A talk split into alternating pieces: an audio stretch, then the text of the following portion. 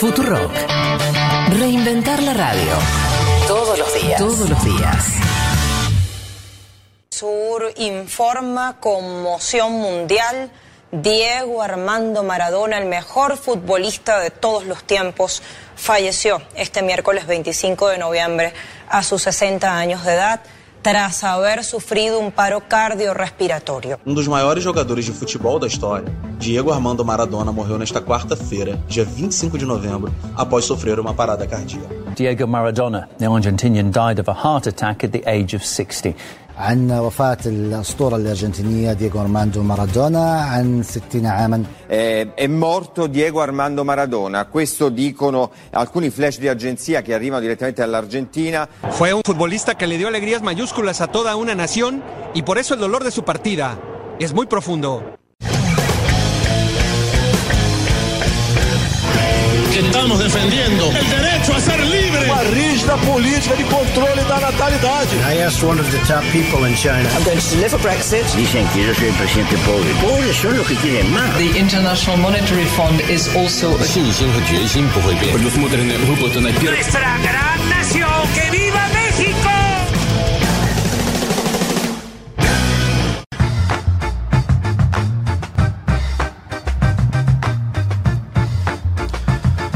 Muy buen domingo para todas y para todos, un domingo soleado, aunque todavía lógicamente estamos entristecidos, enlutados, lógicamente, con lo, con lo que sabemos que ocurrió eh, desde el momento en que nos enteramos cada uno de distinta manera, de distintos lugares, del fallecimiento de Diego Armando Maradona.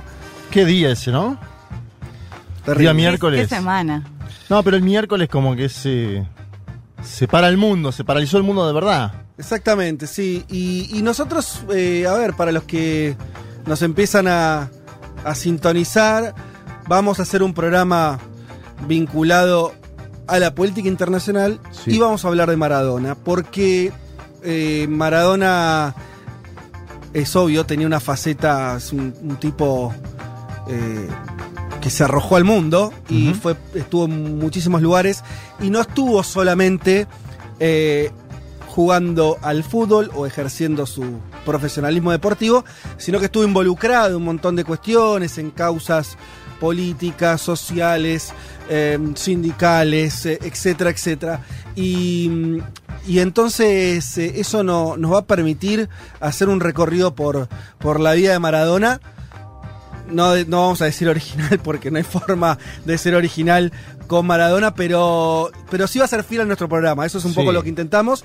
Eh, vamos a hablar sobre todo de lo que fueron los distintos Maradonas en distintos lugares del mundo. Ese va a ser un poco el recorrido. Yo tenía alguna cosa muy pequeña para decir, la comento ahora y abrimos. Eh, por supuesto que están. Bueno, hoy, hoy eh, además. Estás acompañado hoy. Hoy en el estudio finalmente. Che, ¿cómo, ¿cómo, quedó todo esto, eh? Pipí, ¿Te gusta? La mesa es un poquito más grande. La mesa sí. más grande, más espacio. La consola vuela.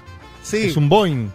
En realidad es la misma, vos sabés que no. Ah, bueno, pero chapa y pintura. Está muy bien, está muy bien. Sí, sí, estamos renovadísimos. Eh, eh, bueno, así que estoy muy contento que Leti y Juanma estén, estén hoy, hoy acá. Se extrañaba. Se extrañaba. Estaba, estaba, a punto de desmutearme y me di cuenta que estaba ah, acá, qué lindo. Qué linda sensación, ¿no? Sí. También está Aldana Somoza, nuestra productora, haciendo también las veces de, de enlace técnico con Lali Rombolá, que sí está eh, laburando remoto desde su casa. Y aprovechamos y saludamos a Juan Elman, que sí está eh, como los últimos domingos de los últimos meses desde su casa. Juan, ¿cómo estás? Bien, yo me tuve que desmutear, sí. Y eh, bueno. Y, ya, y quiero estar ahí, pero bueno, falta, falta poco. Falta poco, falta poco y, y, y, bueno, hacemos este primer retorno así al estudio de, de eh, como lo veníamos haciendo, los, por ahí se acuerdan eh, los oyentes hace, yo ya no sé, este año para ir la noción En agosto terminamos, fines de agosto. Hasta agosto sí, veníamos de a tres. Claro. Después entendimos que había que recrudecer los, sí. los cuidados ahora hay que seguir cuidándose, pero bueno, un poco entre la ocasión de este programa y un poco eh, también porque. Porque bueno, evidentemente se han relajado también, se han permitido eh, algunas acciones sociales que antes no decidimos. Sí, y en, am en ambas los contagios en agosto eran una cosa y son otra hoy, digamos. Totalmente. Sí. Pero bueno, por supuesto vamos a seguir cuidándonos un montón. Volvamos entonces ahora ya saludados compañeros, abiertos los micrófonos para que comenten lo que quieran. Vamos a decirle a nuestros oyentes eh, que les vamos a pedir. Nosotros tenemos muchos oyentes afuera de Argentina. Argentinos o no, pero que están eh, en otros lugares. Eh, y seguramente más de uno habrá visto, habrá presenciado, lo habrá visto en su ciudad, en su país, eh, donde residen, de qué manera se lo eh, homenajeó a Maradona. Así que los invitamos a que nos compartan eso, eso que ocurrió, que también es una linda forma de, de pensar a Maradona y al mundo. Eh, si, si ellos mismos hicieron algo, por supuesto también que nos lo cuenten. Eh, pero bueno, con que nos, nos narren un poco de qué manera, donde, allí donde están, fue recordado, se está recordando la figura de Maradona. Eh, esa es un poco la consigna del día. sí. Y, y se hacen homenajes hoy también. Es decir, si tenés una camiseta 10 de la Argentina y estás en Barcelona, ponele, y nos querés mandar una foto de la ciudad de Barcelona, ahí donde estuvo Diego y tenés la 10 de Argentina, Perfecto. nos la mandás. la Eso es premium. Ya hacemos acá mismo. eh, somos una- un vehículo para que hagan el homenaje. Pero viste que nos- nos, hacen, nos mandan fotos Sí, en sí. general del mundo. Bueno, Total. metámosle, acaba de hacer Lionel Messi un homenaje espectacular en el Camp Nou, metió un gol y, sa- y se sacó la camiseta, tenés la, la 10 de Increíble.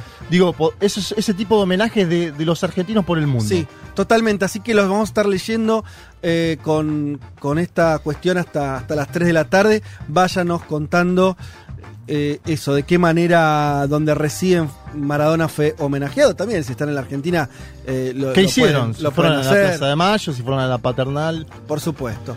Y eh, el trabajo nuestro entonces, además de que vamos a tener un panorama informativo de las cosas que pasaron por fuera de, de la muerte del Diego eh, a nivel mundial, se las vamos a estar contando también en un segmento especial al final del programa, pero toda esta primera parte se la queremos dedicar y, de hecho laburamos y preparamos, esperemos que, haber estado a la altura sobre esto que les decía. Yo voy a disparar, ahora vamos a hacer rápido una venta y, como hacemos siempre, cada uno va a contar de qué va a hablar.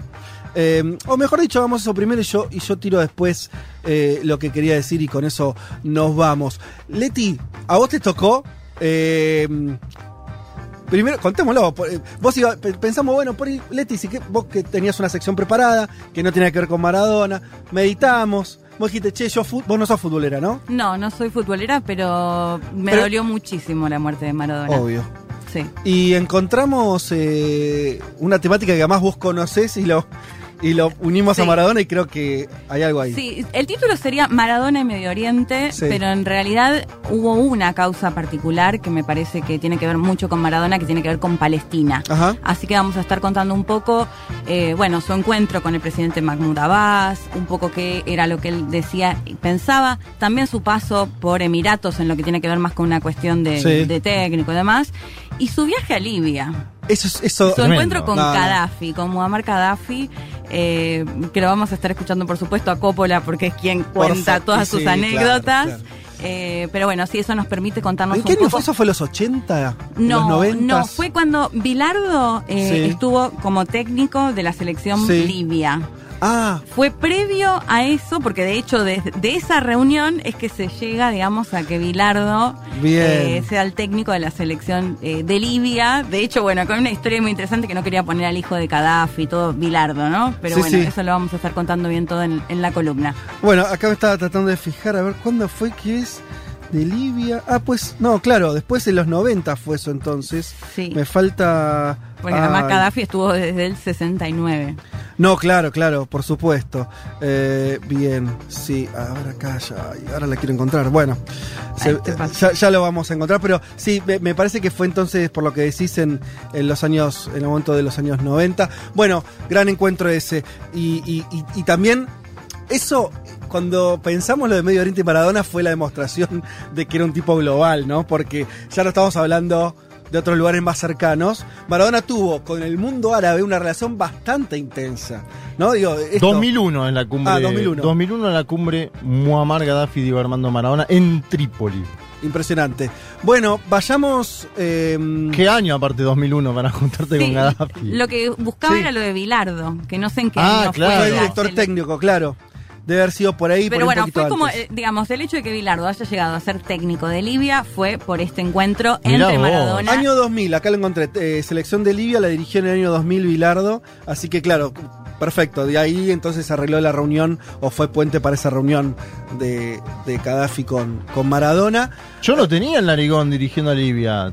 Eh, eh, una noticia para mí es esto, quiero No, escuchar toda la anécdota. Pero además no quería poner al hijo de Gaddafi, imagínate. Y no, porque el narigón le gustaba ganar, le gusta ganar, todavía vive. No, por suerte no se enteró el narigón Bilardo que murió Diego. Impresionante. Nunca se enteró al final, Nunca ¿no? enteró. Porque había escuchado que no le querían decir. Goodbye, Diego. Goodbye, Goodbye- Diego. Claro, goodbye Diego, exacto.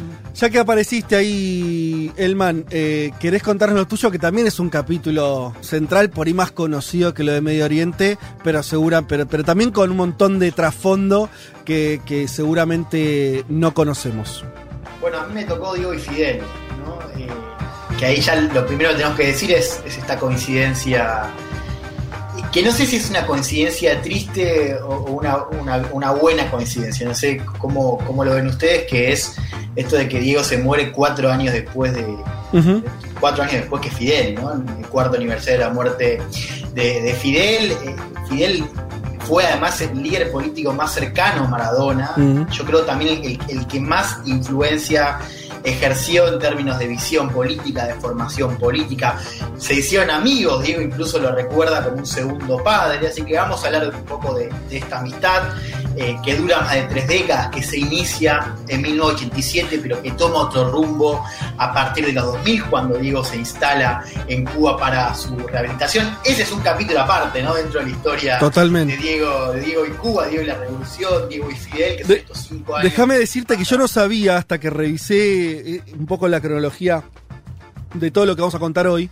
Lo que señalabas vos de la fecha, yo pensé que había conocido a Fidel mucho después. Y me encuentro con que hay un encuentro. No voy a adelantar nada, pues lo vas a hacer vos, eh, pero solamente lo enuncio, remarco eso. Año 87, bastante antes.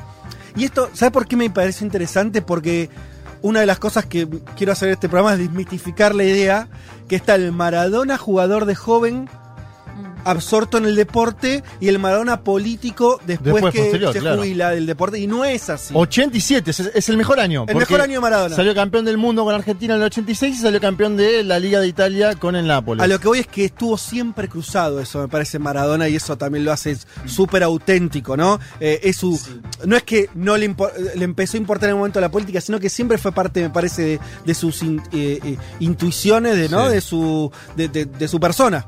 De sus Eh, inquietudes. Exacto. Sí, sí, siempre tuvo esa, esa posición. Ahora, también me interesa que contar esto de, de cómo Fidel, si bien digo, ya mantenía posiciones Mm. de, izquierda y de- Sí. de solidaridad, cambia, ¿no? Claro. O sea, de- Sí, sí, hace sí. un giro más, ¿no? Total. Y, y qué giro, ¿no? Con Fidel, bueno, visitándolo en, clínicas, eso lo vamos a contar, pero bueno, este capítulo es el capítulo de Diego y Cuba, es el capítulo de Diego y Fidel, y Diego y la revolución cubana. Estás con una malija, te veo una sonrisa, estás como con ganas, Sí, ganas sí. de contar todo.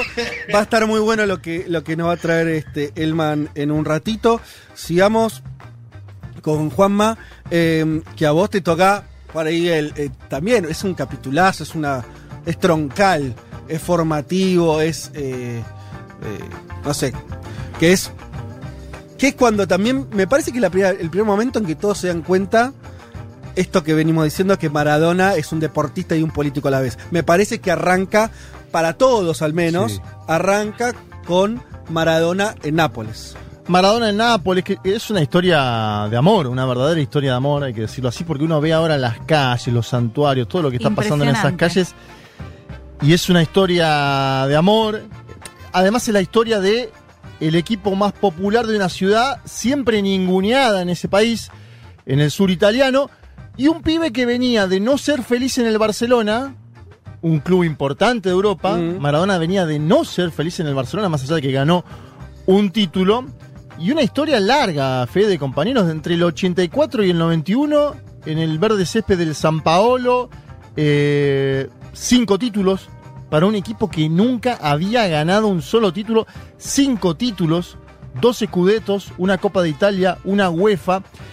Y vamos a hablar también de un documental, el de Asif eh, Capadia, eh, Excelente. ex- es excelente, es descomunal el archivo que tiene, Fede, las imágenes, cómo se ve también el Maradona. El Maradona del Napoli es, para mí en términos personales, el mejor en términos futbolísticos. Sí. Hay discusiones porque algunos dicen, no, el de argentinos es mejor, pero no hay archivo. Yo el otro día, perdón, en esta, eh, todo, creo que todos estamos, o muchos, eh, y muchas, estamos eh, con noches especiales. Sí. A mí me pasa que estoy.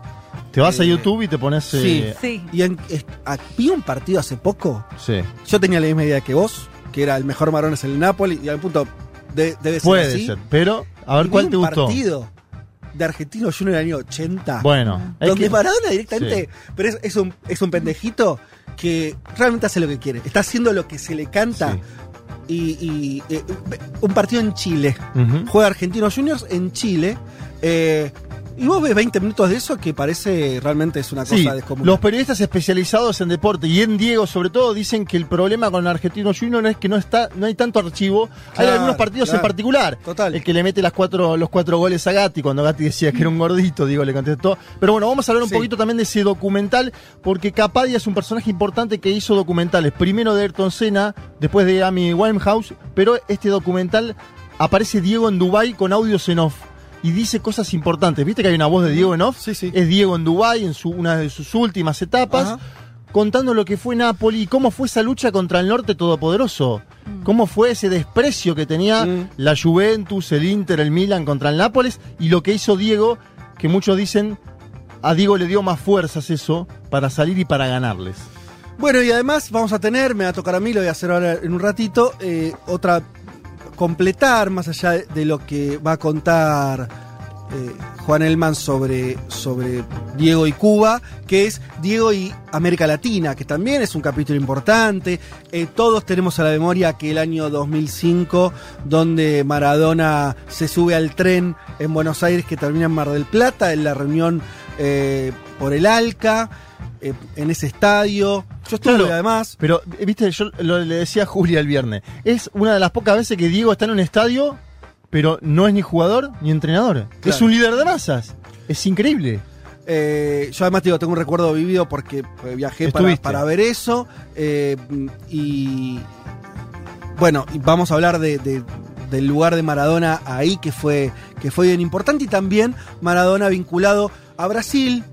¿no? Eh, tenemos, eh, algunos lo habrán escuchado, un audio muy sentido y muy original Sí. de Lula sobre Maradona, tratándolo en otra dimensión, directamente como dirigente político, Y, y- y- Sí. y lo dice explícitamente. No encontré otra persona que lo tratara de esa manera. Eso me parece habla mucho eh, de él. Así que vamos a hablar también de entonces su capítulo con Brasil, con México, donde estuvo dirigiendo ahí a, a los Dorados de Sinaloa. Eh, Qué etapa, ¿eh? su vínculo con Uruguay, donde también hay un capítulo importante porque los- el año 2000 en Uruguay que termina este, internado y, y bueno, ahí empieza Claro. como la última parte de su vida, los últimos 20 años de Maradona después de esa internación. En fin, voy a tratar de, de hablar de unas cosas eh, sobre Maradona vinculado a distintos países de la región. Quería decir una última cosa, que es como me he anotado un par de ideas, voy a tratar de resumirlo para no pasarnos de tiempo, pero con esto que decíamos al principio, la sensación de que Maradona es un pie que como que fue arrojado al mundo. Se habla mucho de las raíces de Maradona, y está muy bien, Fiorito y demás. Pero Maradona se convirtió en un ídolo global. Esto hay que entender que Maradona hizo esto sin redes sociales, sin internet. Y aún así, es muy difícil estas comparativas. Periodistán en su libro cuenta que, que la palabra Messi empieza a ser una palabra que también abre puertas Sí. en muchos lugares del mundo. Creo que no llega al nivel de Maradona, pero no por comparar ni, eh, uno y otro, me refiero a la extensión que tuvo el fenómeno Maradona, lo, lo perdurable que fue, eh, en lugares donde, eh, insisto, donde sin internet, sin redes sociales, en la década del 80, en la década del 90, eh, eso significó que Maradona se convirtió en un ídolo global. No sé cuántos más hay. La verdad que me, cuest- me costó encontrar. Porque cual- cualquier otro que, que, que te puedes a pensar tiene sus limitantes, ¿no? Y Maradona parecía esa, justamente lo de Maradona es- pareciera que no tuviera frontera, que llegó eh, exactamente a todos lados. Em, Yo creo que no hay otro. ¿A- ¿Vos cuál pensabas? No, no. Jordan, por ejemplo. Por es eso- más limitado a los Estados Unidos, un Sí. poquito en América del Sur hay. No, no existe. No, y, y pensaba en líderes políticos que a veces podían tener esa Sí. figura. Bueno, el propio otro argentino, el Che Guevara, que se convirtió en remera en tantos Bueno, lugares, claro. tampoco llegó. Yo no sé si en un barrio popular, en la India, en el año 85, el Che era conocido y Maradona seguro que lo era. Sí. Entonces ahí, ¿no? Las escalas pasan a ser distintas y lo que decís, no encuentro. La verdad Fede, que. perdón, no pero ya que decís eso, ¿escuchaste la anécdota del Che que le encontraron en Twitter? Porque circuló bastante. Cuenta que un, un- no sé, alguien de Napoli le cuenta que van dos pibes a jugar en una canchita y ven una, un mural con dos personas, ¿no? Y dice, ¿y ese quién es? El Diego, le contesta el otro, Mm. como es obvio. Sí. no, te pregunto por el otro. Ah, el tatuaje de Diego. O sea, era un mural Diego y el Che, ¿no? Y lo conocían a través del tatuaje de Diego Maradona. Eh, y yo quería contar algo que me parece que tiene que ver con esta idea de lo que vamos a tratar de entender en este programa, en estas dos horas y media que ahora que no- nos quedan, de, Mara- de por qué Maradona se convirtió en esto. Obviamente que porque fue el mejor jugador de fútbol, en principio seguro, pero algo más. Yo me encontré con esto. Una nota del gráfico del año 79, que es alguien que yo nací, o sea, una revista que tiene una edición que tiene 40 años. Un Maradona muy joven, recién había ganado el Mundial Juvenil, que fue el primer campeonato que ganó. Eh, esto es noviembre del año 79. La revista El Gráfico lo lleva a cumplir uno de los sueños. Un Maradona que tiene 18 años, ¿eh? 18, es un niño. Eh, que era conocer a Pelé. Maradona dice, quiero conocer a Pelé. Cuando gana el Mundial, lo vuelve a decir y el gráfico dice, hagamos esa nota, gran nota. Eh, entonces, eh, efectivamente lo llaman a Maradona después de un partido con argentinos, termina el partido, él tenía un compromiso con la selección a los tres días, pero bueno, encuentra la manera de viajar rápido a Río de Janeiro y que Pelé lo reciba. Pelé era Pelé. Y, en el año 79 ya se había retirado del fútbol y demás, pero era la gran leyenda. Maradona, eh, Pelé le da unos minutos, pero no de mala onda, sino que tenía compromisos, estaba por viajar, pero ya lo, lo interesante de eso es que sentís en esa nota, en, en ese recibimiento de Pelé, a Maradona le faltaban 7 años para su Mundial del 86 y consagrarse como el mejor del mundo, y ya está, era como que estaba predestinado. Vos lees esa nota y sentís que el propio Maradona, el periodista, Pelé, todos sienten que Maradona va a ser el próximo Pelé, que es muy impresionante, porque no había logrado muchas cosas. Entonces Pelé se pone como un padre, le regala relojes, le regala una remera, le habla de fútbol y le da consejos. Y acá me parece que, vuelvo a lo primero, ¿eh? esto es para tratar de entender el lugar de eh, este Maradona que, del que vamos a hablar en este programa. Pelé le dice, el físico es tu herramienta de trabajo.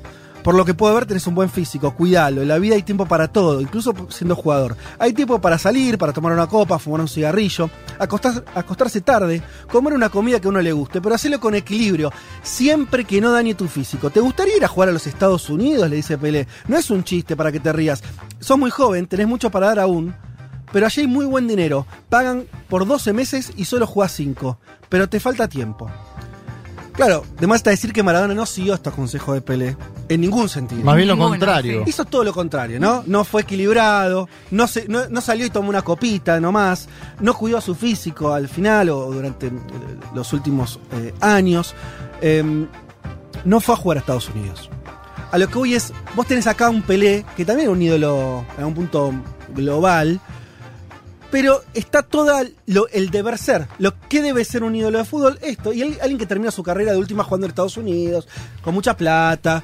eh, un Se usa que- mucho, aparte, la etapa final de, de- de muchos futbolistas en los Estados Unidos, porque es una liga menos competitiva, es decir, mejor Exacto. para las personas de edad y porque te pagan muy bien, lo que decía ahí Pelé. Lo decía La- sin- labura poco, le dice, sin ¿no? tapujos. Lo decía como un consejo de. de- a- Sí. Como ojalá te pase eso. Y me parece muy interesante, ¿no? Diego escuchando esas palabras y después lo que hizo Maradona, Sí. que fue exactamente lo contrario. Y quiere decir, no hizo lo que se esperaba que hiciera un, ídolo deportivo. Y eso es lo que lo convirtió en también un ídolo global con todos estos sentidos que vamos a hablar Y ahora. peleado con los Estados Unidos, porque este es el otro punto, Fede. Claro. Hace 26 años que Diego Maradona no tenía la visa para entrar a los Estados Unidos, desde el Mundial 94. Así es, por eso Maradona se murió sin haber jugado en un equipo en Estados Unidos, por supuesto, sin cuidar su salud, eh, esas cosas que le proponía Pelé, pero armó un- una especie de mundo propio, ¿no? Que a diferencia, lo interesante es que Maradona armó el mundo que quiso a un punto donde fue, llevó a Fiorito, o sea, lo que él era, y al mismo tiempo eh, las cosas que vamos a contar acá, al mismo tiempo rodeándose de figuras eh, de una envergadura impresionante, haciendo también, eh, eh, generando agenda internacional. Y de eso vamos a estar hablando en lo que nos queda del programa. eh, como un humildísimo homenaje desde acá. eh, y yo ale- me alegro de mismo de hoy ya poder estar hablando, porque hace unos días en esta radio, cuando estaba más cerca, la verdad que Te costó, no, te costó me costaba. No, su- no- creo que incluso lo estoy lo empiezo a poder disfrutar el homenajear que es una instancia también del duelo no cuando obvio, obvio. se te va un poco la bronca se te va el llanto y, y podés empezar Hasta, hasta que volvés a Twitter, ves un video y rompes en llanto de nuevo. totalmente ya venimos y arrancamos Un mundo de sensaciones. Sensaciones. Federico Vázquez, Juan Manuel Carg, Leticia Martínez y Juan Elman. Un programa sobre política internacional que no cree en teorías conspirativas. Bueno, casi.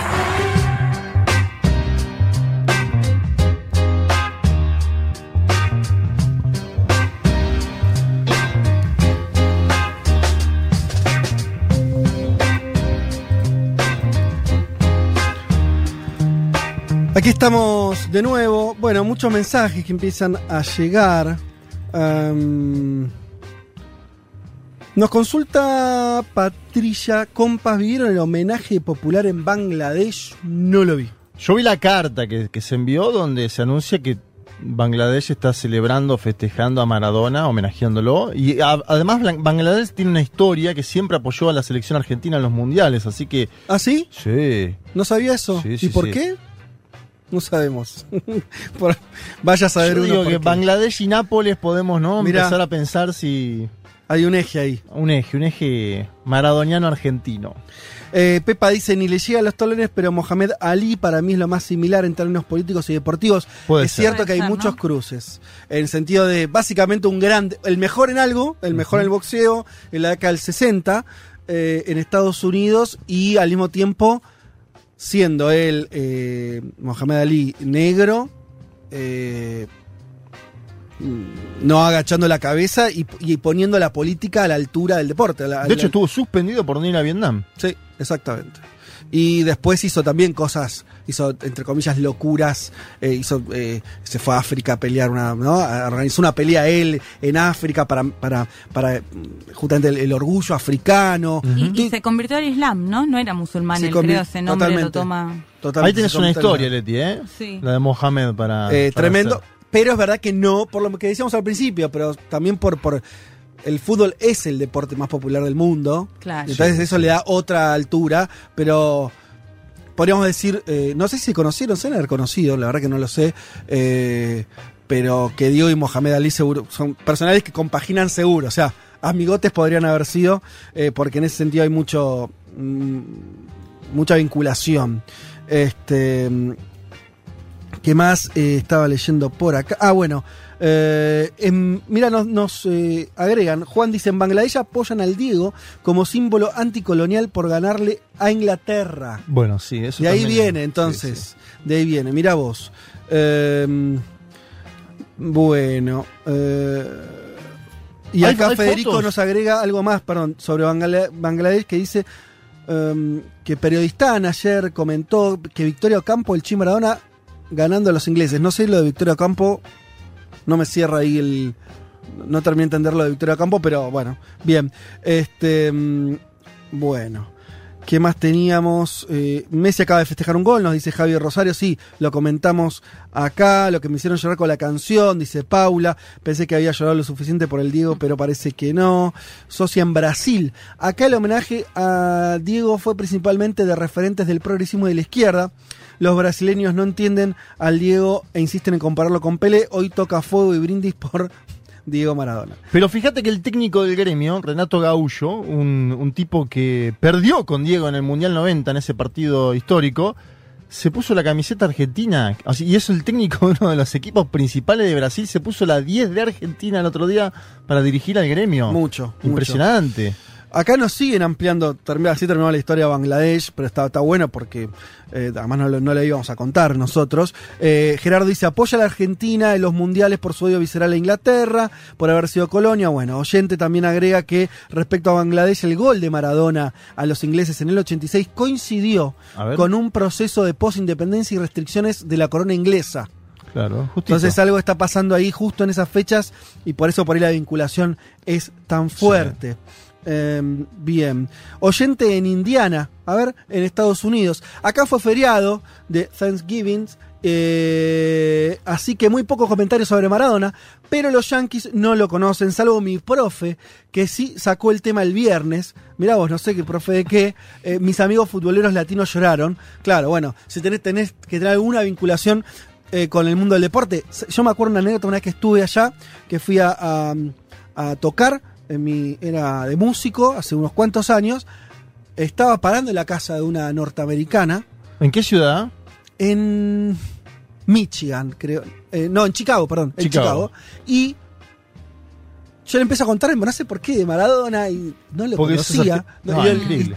yo, ¿Sabes lo difícil que fue intentar entenderle, de hacerle, de explicarle, no por el idioma, sino por la idea, de que solamente los norteamericanos no conocían a Maradona y que el resto del mundo, yo podía tener Claro. esa conversación con cualquier otra persona del, del mundo y todos lo iban a conocer y ella es la que no lo conocía. No me lo creía y me dice, pero es más que... eh, y me- no sé qué ejemplo me puso ridículo de un jugador de tenis. No, Viste que en Estados no, Unidos el tenis es no. más o menos importante. Sí. No sé qué cosa me dijo. y yo, pero no, no, no, no sé cómo seguir esta conversación, le dije. Eh, bueno, así que sí, en Estados Unidos es un- una excepción, bueno, eh, como tantas que tiene ese país, ¿no? Eh, Es bueno, cierto que eh, por ahí en los 90 eh, no, el fútbol no impactaba tanto en Estados Unidos. Creo que se fue No, masivo. claro. Se fue Pero- haciendo un poco más masivo, ¿no? Y ese es un dato también.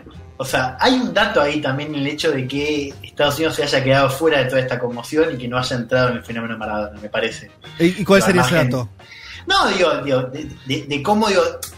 El mito Maradona global también tiene sus fronteras y Estados Unidos fue una frontera, lo cual, digo, para, para pensar eh, Sí, claro, cuestión política del Diego, me parece que eso es un dato. totalmente. Eh, o sea, que, que- que en Estados Unidos, eh, como que algunos, digo, gente del deporte, del fútbol, digo, por más de que el fútbol en Estados Unidos no sea particularmente popular. El Eh, hecho de que Diego no haya desbordado ahí me parece que, que hay algo ahí significativo.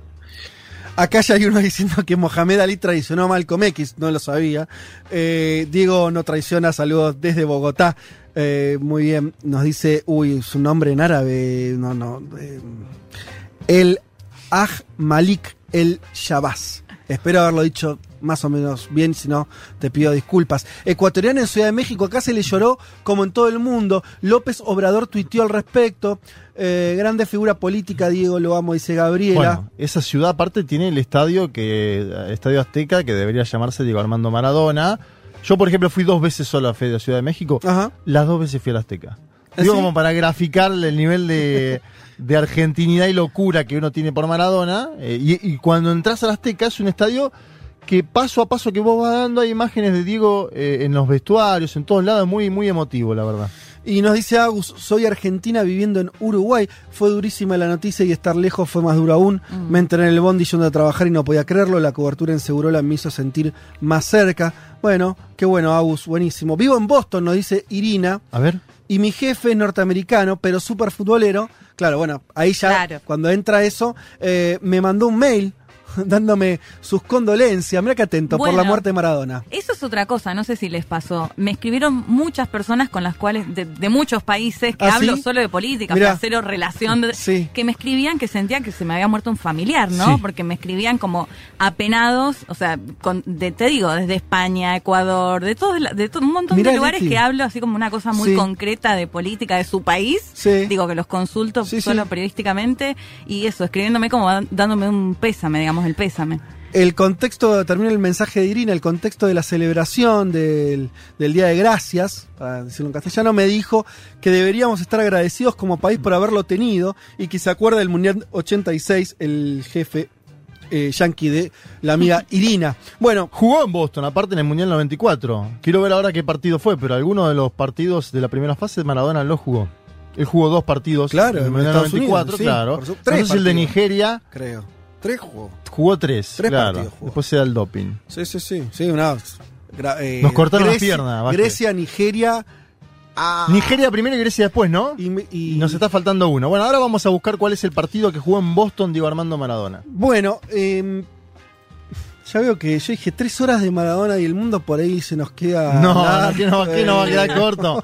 Nos quedamos hasta la noche. Las Bueno. que van a aparecer. Voy a arrancar con lo mío entonces, un poquito. Eh, les dije que yo me voy a ocupar de, de algunos aspectos de Maradona y Latinoamérica. Vamos a arrancar por el plato fuerte, porque parece que es el ordenador eh, y, y- y- y lo más relevante, que es la participación de Maradona en aquella cumbre del año 2005. Nos ubicamos en tiempo y espacio, tanto de Maradona, si les parece, como de la política en ese momento. Hablemos primero de Maradona. El Maradona del 2005 es un Maradona muy especial, porque él venía... em, ya había dejado de ser jugador, él se retira en el año 97, tiene, Sí. tiene sus... Entre el 97 y el 2000, joda loca, ¿no? Es como, es el momento de... eh, Disfrute. disfrute Diego. absoluto, la noche, Buenos Aires, vive acá, Sí. en Argentina. Es el año de los Escaña, la época del Escaña, en, parque, en, en- en Barrio Parque, eh, Sí. Coppola, etc. Termina mal, termina el año 2000 en Punta del Este, que ahora contaremos algo después de eso. eh, y bueno, después se recupera, va a Cuba, eso le tocará a Elman, yo para ir acomodando la cabeza cronológica, hasta el año 2004. eh, y en el año 2005, un Diego muy flaquito, muy recuperado. Muy, Porque se había hecho el bypass gástrico. Exactamente, se hace el bypass gástrico en Colombia, baja 35 kilos en dos meses, estaba pintado, Sí. Parecía que le habían sacado 10 años de encima, y firma un contrato en Canal 13 para hacer eh, La Noche del 10, un programa al estilo medio italiano, de eso Sí. así muy, muy, Tremendos invitados. muy RAE, con grandes invitados.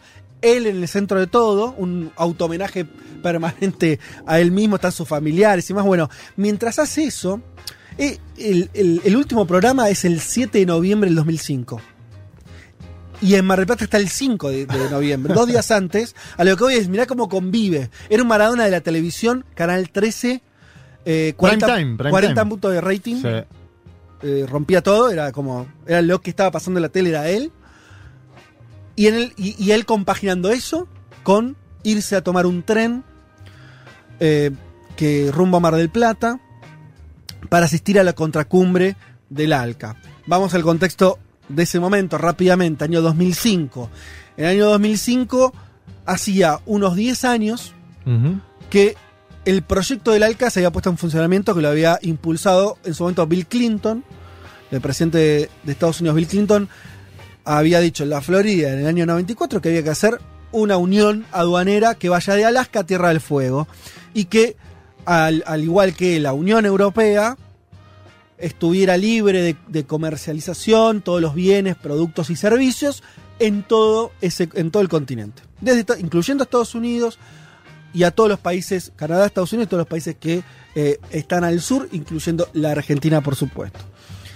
Durante esos años se empezaron negociaciones, todos los años hacían cumbres y demás, hasta que finalmente se llega a una instancia, ya ahora estaba Bush de presidente de los Estados Unidos, a la instancia donde había que definir, donde se tenía que decir todos los países firmamos o no. Estados Unidos llega con casi todos los votos, o sea, con la mayoría de los países atrás, con México, con el cual ya tenía acuerdo, con Canadá, con lo que tenía acuerdo, con Centroamérica prácticamente entera y demás. Pero le faltaba lo del Mercosur, básicamente. Le faltaba Brasil, Argentina, Venezuela, que ya estaba con Hugo Chávez, que era el, que había sido el único gobierno progresista eh, hasta hace muy poquito antes. Y en el año 2005 tenés, además de Chávez, está Kirchner en Argentina, que empieza a mostrar su Sí. hilacha más, más, más progresista, por así decirlo, ¿no? Son los primeros años del kirchnerismo.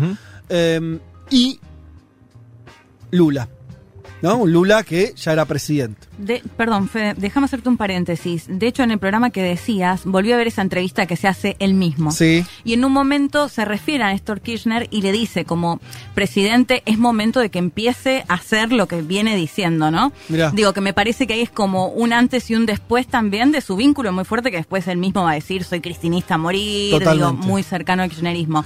Pero me pareció interesante eso porque, bueno, fue previo, de hecho, a, lo que del contando ahora, sí. Porque, claro, ese primer kirchnerismo era un kirchnerismo que ya tenía algunas, muchas simpatías y demás, pero todavía no tenía la intensidad de lo que vamos a ver Claro. años después, después del 2008 con el conflicto con el campo, etcétera, etcétera. Esto es el kirchnerismo de la recuperación económica, para tratar de ubicarnos más o Y menos. los ¿no? derechos humanos. Y ahí ha empezado los derechos humanos fuertemente, eh, la recuperación de, de esas banderas. De hecho, yo me acuerdo que en el estadio de Mar del Plata no todos eran kirchneristas ni por asomo. Cuando No, claro. Chávez habla, Sí. les habla a sectores de izquierda que están ahí y les habla de peronismo, de Perón, y hay una cosa medio, de- lo miraba medio torcido, Chávez. No, no, para mí hay un antes y un después claramente en esa cumbre. Bueno, esa cumbre. ¿Qué hace Maradona? Se eh, sube en retiro acá, se toma el, el- el tren. Era un tren especial, el tren del Alba, que fue fletado especialmente, donde se subieron muchas figuras. Estuvo Custurica, el que. Claro, Custurica par- graba parte de su documental ahí. Y Evo Morales está no siendo presidente. Evo Como Morales era candidato. Ah, claro. Y era ese tren, un tren de, de- de- de- de todos esos sectores. Maradona, siempre poniendo un plus, se puso una remera que decía paren a Bush, ¿no? Eh, y, y la, la H de Bush era como una esvástica. Sí. Sí. O sea, así de fuerte Sí, era el sí, mensaje. Y eh, este, también te- después tuvo otra remera también con, con la cara de Bush como eh, criminal de guerra, decía. Ajá. En Criminal inglés. War. Sí. Un mensaje durísimo, ¿no? Durísimo. Pero volvemos a recordar el consejo de Pelé, ¿no? Claro. Y lo que hizo Maradona. Eh, se pone esa remera y demás. Y vamos a escuchar ahora un cachito del discurso de Chávez en esa cumbre, donde además no solamente saluda a Maradona, y Maradona un estilo muy de él, síntesis brutal. Dice cuatro o cinco palabras, pero concentra una consigna eh, muy potente. Lo escuchamos. W. Bush. Entonces le metimos un tren desde Buenos Aires a Mar del Plata. le metimos un tren y yo les, los iba adentro. Acá estamos escuchando en realidad. Yo iba a pasar Diego Maduro. Esta es Ma- de las siete a la- Maradona contando la anécdota que les conté con Maduro. Escuchamos un poquito. Llené un tren y nos fuimos. Y llegamos y estaba, era un día lluvioso en, en Mar del Plata. Era un día lluvioso. Y me acuerdo que, que nuestro querido comandante, del cual lo, yo siempre lo recuerdo con un beso, eh, me decía, junto, yo tenía a Fidel, a Fidel eh, eh, en el teléfono. Y al lado a Chávez. Y, y- y decía, ¿a quién, a quién le hago caso? Me dice, métete al lado, al lado de Chávez, no lo dejes solo. Te decía Fidel. Sí, Por decía teléfono. Por teléfono. Le digo, quédese tranquilo, maestro, que estoy al lado de él, estoy al lado de él. Estoy, pero al lado, al lado. Ok, ok, ok. Bárbaro. Entonces me le meto y me dice el comandante Chávez que veía todo, yo no sé cómo hacía. Porque yo me había quedado 10 metros atrás para hablar con, con, con Fidel. Y me dice, ¿y con quién estabas hablando? ¿Con Fidel? Le digo, estaba hablando con Fidel, que me dijo que, que- que me pusiera al lado suyo. Con Fidel, que me dijo que... No, que me pusiera al lado suyo. Tú vienes conmigo, me agarró del brazo y entramos. Y empezó a llover. Empezó a llover, bueno, ese estadio estaba lleno. Eh, bueno, ahí estábamos, entonces ahí estaba Maradona contando ese día. Este. Y mm, había un, una- un audio que, bueno, evidentemente yo mm, me confundí al pasarlo, eh, que es justamente Chávez. Primero pasan dos cosas. Chávez dice, invocando una tradición ancestral que hay que soplar dos veces y parar la lluvia, que es lo que estaba contando, terminando de Sí. contar Maradona, lo hace y Maradona dice, yo no sé, pero paró de llover y a los 15 minutos nos estábamos muriendo de calor, lo cual es cierto. Chávez lo llama al micrófono eh, y, y Maradona dice Argentina es digna. Echemos a Bush. Echemos a Bush. Y fin, ¿no? Eso es lo único que dice. Lo cual, y ahí está todo, ¿no? Porque Maradona siempre poniendo la cuestión de Argentina en el centro de las cuestiones, ¿no? Siempre, siempre Argentina. Eh, y bueno, esa consigna política bien, bien dura. Ahí pasaba lo del tren del Alba, la cuestión de, del ALCA, que como bien Marcaletti, un antes y un después en muchos sentidos, también para la política regional y demás, también para Maradona y su compromiso político, porque eh, una cosa es tener una reunión bilateral, incluso con Fidel, con quien sea, ¿no? Eh, o participar de alguna, de alguna cuestión, pero otra es eh, hacerlo de una manera tan clara con en un acto político, ¿no? Tan, en un acto tan político, quiero decir.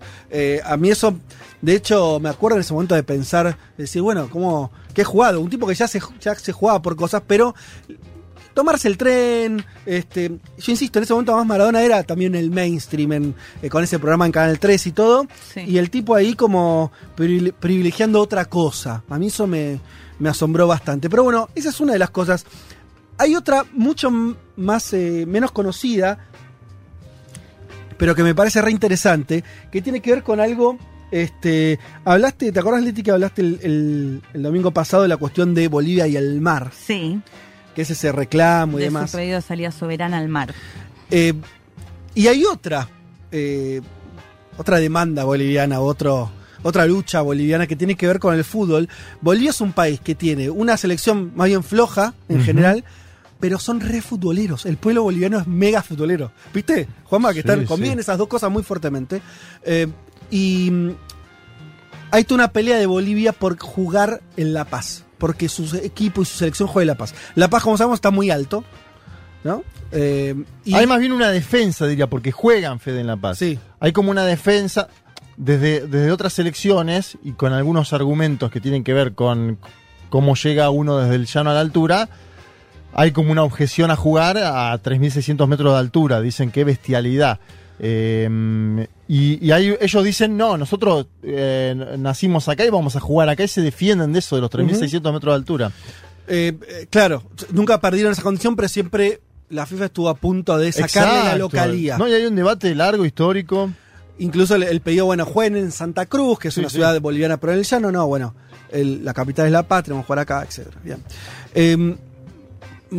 Eh, Maradona se metió en ese debate y eh, fue a apoyar, año 2008, fue a apoyar ese, ese pedido, o ese pedido que se mantenga La Paz como, como lugar, jugó un partido amistoso, jugó también con, con Evo Morales, que, que era presidente, y esto dijo eh, cuando terminó el partido. Y por otra parte, yo con 47 años hoy, y el presidente no sé, tendrá menos, ¿no? Pero le hemos demostrado a la FIFA que se puede, que se puede correr adentro de esa cancha, que se puede correr, que no pueden tomar una determinación porque se les cante a ellos, que vengan y que no jueguen con la pasión de ustedes, que quieren jugar en su tierra. Nosotros, los argentinos, yo en nombre de todos los argentinos decimos que no le tenemos miedo a la altura. No le tenemos miedo a la altura. Ustedes tienen que jugar donde nacieron, hermanos. Y eso, eso no lo puede prohibir ni Dios, y menos Blatter. Buenas tardes a todos. Bueno. ¿Qué pasó ahí? Ah, tenemos Hay un eco en el Whereby. Eh, les decía entonces, ahí estaba la, la declaración eh, de. Eh, ¿Cómo es? De, de Era Maradona. un momento que Diego estaba peleado con la FIFA también, Fede. ¿Cuándo no? Y al final no, con Infantino no. Sí, después. Pero con Infantino no. Sí, eh, eh, los últimos años. ¿sabes? Claro, los últimos años. Pero en ese momento eran las dos cosas. Era los gobiernos nacional populares, que él admiraba a Evo, y también eh, ir contra la FIFA. Estaban las dos cosas metidas en ese, en ese partido. ¿Qué está pasando? Y eso Bueno. sí, esto es Diego Desborde. Che, eh, bien, tenemos ahí entonces el capítulo de Bolivia que a mí me parecía más chico, pero, pero relevante desde el punto de vista de, de esto de... Porque además, pará, y acá viene lo gracioso. Esto fue el año 2008. Juanma se va a acordar, eh, por ahí mejor que el resto de nosotros. Maradona vuelve. Esto fue recordado, se lo, se lo escuchó un- a, un, a un periodista boliviano estos días. Vuelve después de ese homenaje a jugar en la misma cancha en La Paz. Un año después, apenas un año después, Sí, como técnico. como técnico de la selección. O sea, repitamos, él va y dice, loco, ustedes tienen que jugar acá, Hay que jugar acá. todos podemos correr la altura, eh, FIFA, no seas careta, deja que los bolivianos jueguen en su tierra donde nacieron. Sí. Un año después vuelve como técnico de la selección argentina a jugar efectivamente por las eliminatorias del Mundial contra Bolivia en La Paz. ¿Cómo es el resultado, Juan Manuel Carr? 6-1 abajo la Argentina. 6 a 1. Pero no lo se que demuestra, pero no dijo lo, nada. lo que demuestra a la distancia, amando al pueblo boliviano, que es muy difícil jugar ahí. De hecho, Leonel Messi dice que es imposible, el mejor jugador de fútbol en la actualidad dice que es imposible jugar ahí Bueno, si bien... pero, pero Maradona no se retractó. No, obvio No, que no, no. no. No Se se, la bancó, se la rebancó. se la bancó. se la rebancó. Eh, porque eh, le costó, ¿eh? Seis pepas le costó el. Pero a ver, vos llegas a La Paz y te cuesta caminar a cualquier mortal de a pie, imagínate trotar 90 minutos. Vos sabés que en el, en ese 2008 Marona jugó el partido. Jugó ahí. En el partido que estoy contando de exhibición. Sí, claro. Bueno, claro, él, tenía 47 años. él pudo jugar. Messi jugó, ver a si no, pero él No, pudo. pero jugó un toque, jugó unos minutos. No sé, jugó bueno, unos minutos. qué sé yo. Eh, ahí tenemos entonces a, a- a Diego y, y Bolivia. Vámonos a, a México, a México, donde él fue director también ya en la última época de él cuando tiene eso- ese- esos distintos pasos como director técnico que también, digamos, esto es así, a Diego se le pagaba más que por su expertise técnica, por ser Diego Maradona y levantar, solamente con su presencia, levantar al Claro. equipo donde fuera, ¿no? Eh, ponerlo en el centro del mundo, ponerlo en el centro del, del juego, ponerlo, eh, darle una visibilidad, le pasó en- cuando fue a Medio Oriente, etcétera, etcétera, le pasó también eh, a, a los Dorados de Sinaloa. Los Dorados de Sinaloa. Me acuerdo que una de las cadenas televisivas, la que ahora se, bueno, la que ahora compró los derechos de la otra, ESPN, lo de, eh, en ese momento empezó a transmitir Fede los partidos de los Dorados de Sinaloa, Claro. un equipo de la segunda categoría de Segunda México, categoría. Sí, porque co- y lo veíamos todos y había una Diego Cam que la Diego Cam seguía A. Diego, como pasó en el último periodo. No, digo, como técnico no tuvo muchos éxitos, más No. que esto que vos planteás, ¿no? O sea, medio algo intermedio. Yo no puedo dejar de recordar su paso por Racing, del equipo del que soy yo hincha, como director técnico. Un mal trago. No me. ¿Sabes que no? Que mi recuerdo es bueno, es Bueno, insólito. está, Porque bueno. yo lo vi en la cancha, Claro. entonces lo vi ahí y lo sentí como que fue de Racing un rato Exacto. y ya está. Ni me acuerdo cómo jugó a Racing. Mm, No, pero, pero es esto que vos decís, Sí, ¿no? Y lo mismo totalmente. de gimnasia. Tampoco tuvo sí. fracasos estrepitosos, porque Claro, hay- claro. técnicos que se fueron a la B, por ejemplo. Maradona no tuvo fracasos, y él eh, hizo un papel digno en el Mundial 2010 con Argentina. Totalmente. Eh, totalmente. Más que digno ese, ese mundial. Porque, no, claro, ahí nos chocamos con Alemania, que es la piedra en el zapato hace ¿Qué querés? 40 años. Si les parece, escuchemos un fragmento de algo que es de los últimos días, ya después de conocerse la muerte de Maradona, de un periodista mexicano de Sinaloa contando algunas cosas que son bien interesantes sobre Maradona en ese lugar. pues gran con- consternación se ha vivido eh, no solamente en el mundo, sino también en Sinaloa, donde tuvimos parte de Diego Armando Maradona como director técnico del, del club deportivo eh, Los Dorados. Eh, si bien es cierto, pues eh, fue muy efímero, duró muy poco Diego Armando Maradona, alrededor de 11 meses lo que estuvo aquí en la capital del estado, eh, Culiacán, comentarte de que el día de ayer el Club Dorados pues realizó una ceremonia eh, allí afuera del estadio, estadio de los de la casa de, Gran Pez eh, para recordar a Diego Armando Maradona. Hicieron un pequeño homenaje, colocaron veladoras. Eh, la, comentarte rápidamente la travesía de Diego Armando Maradona por Culiacán. Eh, recordaremos eh, que la nota que dio la voltareta al mundo eh, fue el rechazo de la gente, de la gente de dinero de aquí de Culiacán en un complejo residencial conocido como la Primavera y esto tuvo que ver con la serie de excesos de Diego Armando Maradona, eh, del alcohol, de las drogas, de las mujeres, esta gente que está acostumbrada a vivir tranquilamente, eh, pues lo rechazó, no quiso que vivieran en este complejo residencial eh, donde pues habitan gente de dinero aquí en la capital del estado. También el día que llegó Diego Armando Maradona, eh, por allá los primeros eh, días de septiembre del año 2018, pues te desbordó el aeropuerto de Culiacán. Eran miles y miles los que acudieron a recibir al astro del fútbol para tomarse una fotografía, para abrazarlo, eh, para idolatrarlo al astro del fútbol. Bueno, lo mismo de siempre, ¿no? Eh, incluso en, en el, eh, en, en esa región, en Sinaloa, en México, eh, le pasó lo que le pasa en todos lados, ¿no? Básicamente esa cosa de, de- de mirada recelosa por parte de la gente de Guita, eh, de los ricachones, diría Maradona, ¿no? Una Sí. palabra que usó hace poco eh, para referirse a Macri, de los ricachones mirándolo mal. Es un poco gracioso, ¿no? La acusación. A ver, yo no quiero estigmatizar a nadie, pero si vos decís México, Sinaloa, Sí, sí. y el sí, barrio no. privado de Sinaloa, yo no me imagino que esté muy lejos de los negocios espurios, el narcotráfico. No me imagino que sea un antro de santidad ese, ese barrio. No, y si vamos a buscar los botiquines de esos multimillonarios, no creo que encontremos aspirinas. No, por eso. ¿En qué año Qué fue chantas. esto, más o menos? Lo de- Y esto fue 18, 18. 2018. 2018 hay un, eh, hay un eh, documental en Netflix que se llama Maradona en Sinaloa que cuenta todo ese trayecto. Eh, pero es muy, muy impactante cómo igual se vuelve a generar esa cosa, ¿no? De los ricos mirándolo mal y al, al mismo tiempo el recibimiento popular también en, en, en ese, en ese estado mexicano eh, tan ferviente. Se contaban algunas historias divertidas, por ejemplo, que, que en la ciudad hay un solo restaurante argentino y es al que iba Maradona siempre. Eh, y solía ser cerrado para él y demás. Y por último, vamos a despedirnos, ya estamos pasaditos. eh, vamos a hablar un poquito de Brasil y Maradona, que me parece que también es, es interesante. Eh, Maradona fue a Brasil, bueno, muchísimas veces, a jugar muchas veces. También fue a los carnavales, le gustaba a Maradona ir a, ir, era un asiduo visitante de los carnavales de Río.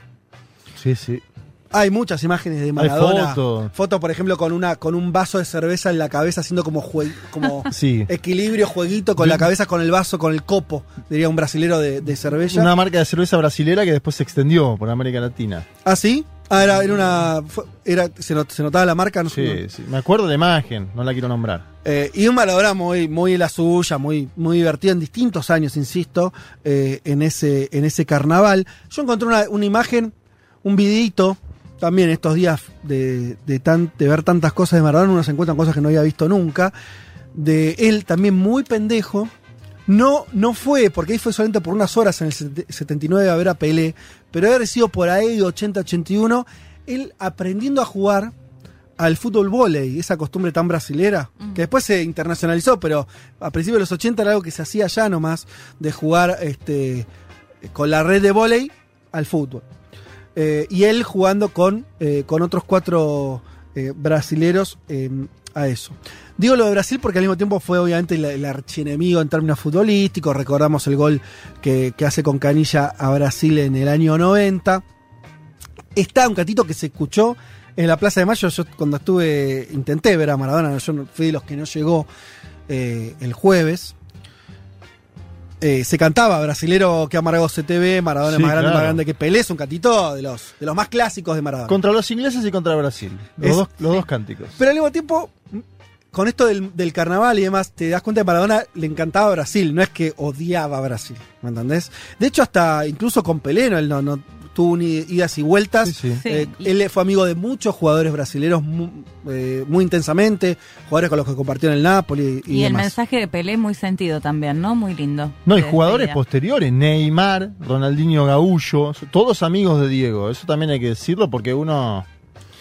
Y si les parece, para terminar toda esta parte mía, eh, vámonos escuchando. Dura un poquito menos de dos minutos. Creo que vale la pena. Creo que se entiende bien. Si no nos dicen, nos cuentan. Creo que es un, es un portugués muy amable el que, con el que Lula despide a Maradona. Y que para mí le da muchísimo sentido, insisto, con la originalidad con que lo hace. Recordemos que Maradona, en reiteradas oportunidades, está, hay una imagen de él del 2016, Sí. un posteo que dice, soy soldado. A él le gustaba mucho eso de soldado, ¿no? Soy de Chávez, de, De Maduro. lo hizo también. De Lula y de Dilma, Sí. de Lula y de Dilma, el año 2016 en el contexto a que Dilma la están por destituir unos días antes, está- es en el medio del, del impeachment del proceso, Maradona hace un posteo con la remera, una remera eh, de la selección de Brasil. eh, Que dice encima Lula 18, es decir, estaba apostando a la candidatura en el 18 de Lula. Exactamente. Y poniéndose en ese, en ese lugar. Después Maradona reiteradas veces acompañó, se puso contento cuando eh, Ma- Lula fue liberado también posteó en ese momento. Hay algunas fotos de Lula y Maradona se conocieron en alguna de las cumbres. En, bueno, en, no sé si en el 2005 porque Lula no estuvo en la contracumbre del Alca, no creo que ahí no se vieron. En esa no se vieron. Pero sí en otras posteriores. En otras posteriores, porque aparece Celso Amorín en una. Exacto. Y en el velorio Y- de y creo Fidel. que- no, está Chávez también me parece en esa foto con Posiblemente. Sí, y en el velorio de Fidel, que eh, aparece en el audio de Lula, ahí hay una foto muy sentida de ellos en eh, Santiago de Cuba. Vámonos entonces escuchando cómo definía, cómo definió Lula a nuestro Maradona. Ya volvemos. Eu quero expressar meu sentimento e minha solidariedade à família de Diego Maradona e ao povo argentino. Eu fiquei sabendo da morte de Diego Maradona e quero dizer ao povo que gosta de futebol que a gente não perdeu apenas um grande jogador de futebol, que Maradona era, dos melhores que o futebol já produziu em toda a sua história. O Maradona, além de ser um grande futebolista, além de ser um grande jogador, o Maradona era um grande político. O Maradona falava de política, falava de soberania, falava de América Latina, falava em defesa dos pobres, falava em defesa da vida. O Maradona tinha palpite para quase todas as coisas que aconteciam no mundo que prejudicavam o povo trabalhador e o povo humilde. Eu tive a oportunidade de encontrar Maradona no enterro do Fidel, tive a oportunidade de encontrar Maradona quando se tratava em Cuba, tive a oportunidade de encontrar Maradona na Venezuela, na Argentina e tive a oportunidade de encontrar Maradona num carnaval aqui no Brasil. E eu quero dizer ao povo argentino, a todo o povo que gosta de futebol, poucas vezes eu vi um homem, jogador de bola, parar de jogar e não parar.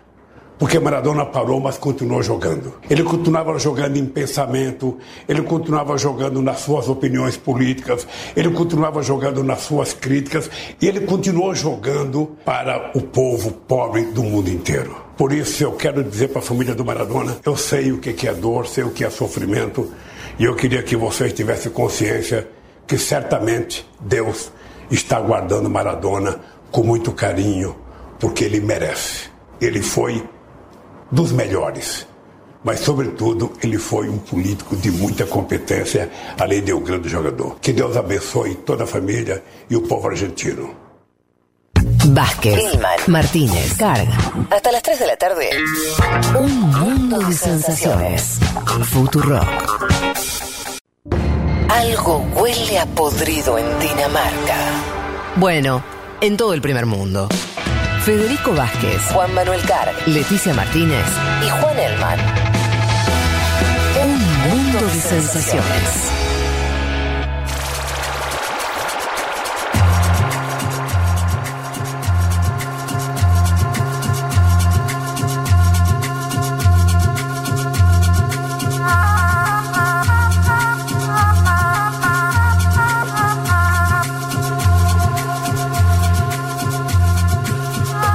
Siguen cayendo muchísimos mensajes de gente que nos cuenta eh, distintas cosas, ¿sí?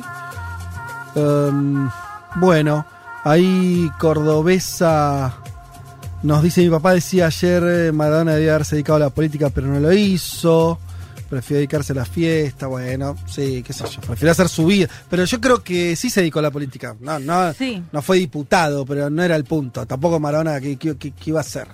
Ya está, ya era Maradona. Eh, para mí está mal pensado eso en este sentido, Cordobesa.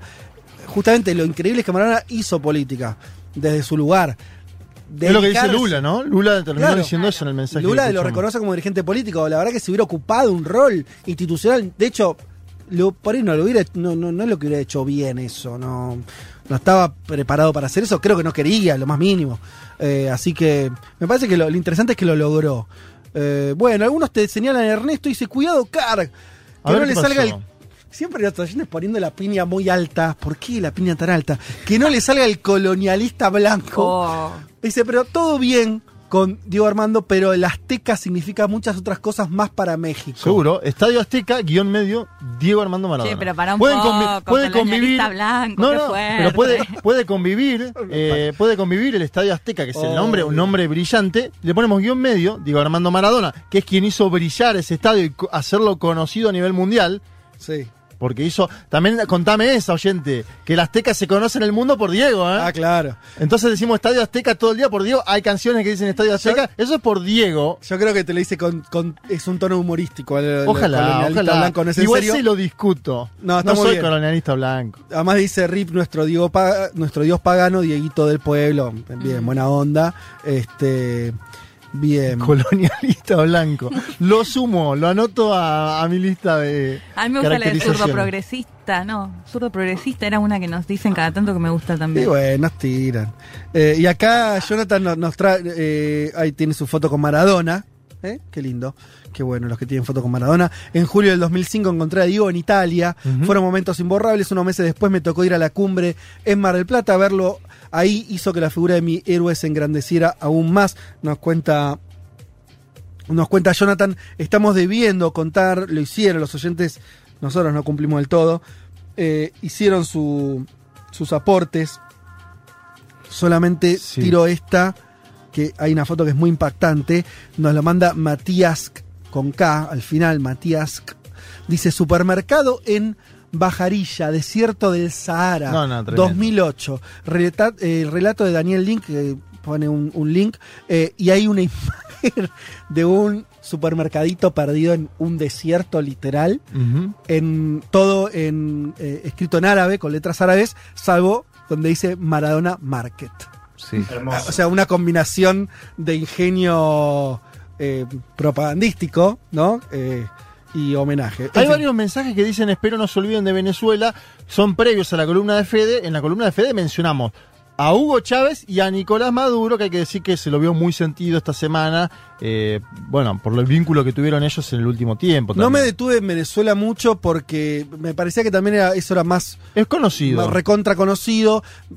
Me parece que lo dijo muy bien Leti, lo del Alca, y además ahí Mm. estuvo Chávez, y, y- y por eso pasamos el audio de Maduro donde se recuerda ese momento. Ahí está medio condensado, em- empieza su vínculo fuerte Exacto. en relación a, a, a Venezuela, Sí. ¿no? Sí. Ahí, ahí de hecho él lo dice, hay una parte, no, no, no lo dije yo, por haber dicho, hay una parte donde Maradona dice como que suma sus causas a eh, el- el, eh, la revolución bolivariana de Venezuela. Sí. Él, como en un momento lo incorpora eso, después va, va a viajar obviamente a Venezuela, conoce a Chávez y demás. Eh, bien, nos metemos en... en- en- Vamos al Nápoles, ¿no? al Nápoles. Es como volver un poco al, al inicio de, de esta historia. Sí, es, ver, el Nápoles y, y- el Nápoles y Maradona es una historia tremenda. eh, lo decía en la venta, ¿no? El equipo más popular de una ciudad, siempre ninguneada en términos generales eh, eh, para Italia, del sur italiano. Un pibe que no fue feliz en el Barcelona en su primera experiencia europea. Un Maradona que es muy joven, pero que viene de un mal momento en el Barcelona, a pesar de haber ganado eh, eh, un trofeo. Eh, y una historia que tiene una fecha larga. Entre el 84 y el 91. Una fecha muy larga para lo que es la, la vida maradoniana. Esos 60 años vertiginosos donde, qué sé yo, estuvo en gimnasia menos de un año. Estuvo en Boca un año, no me acuerdo, uno o dos años. En Argentinos estuvo cuatro Sí. años.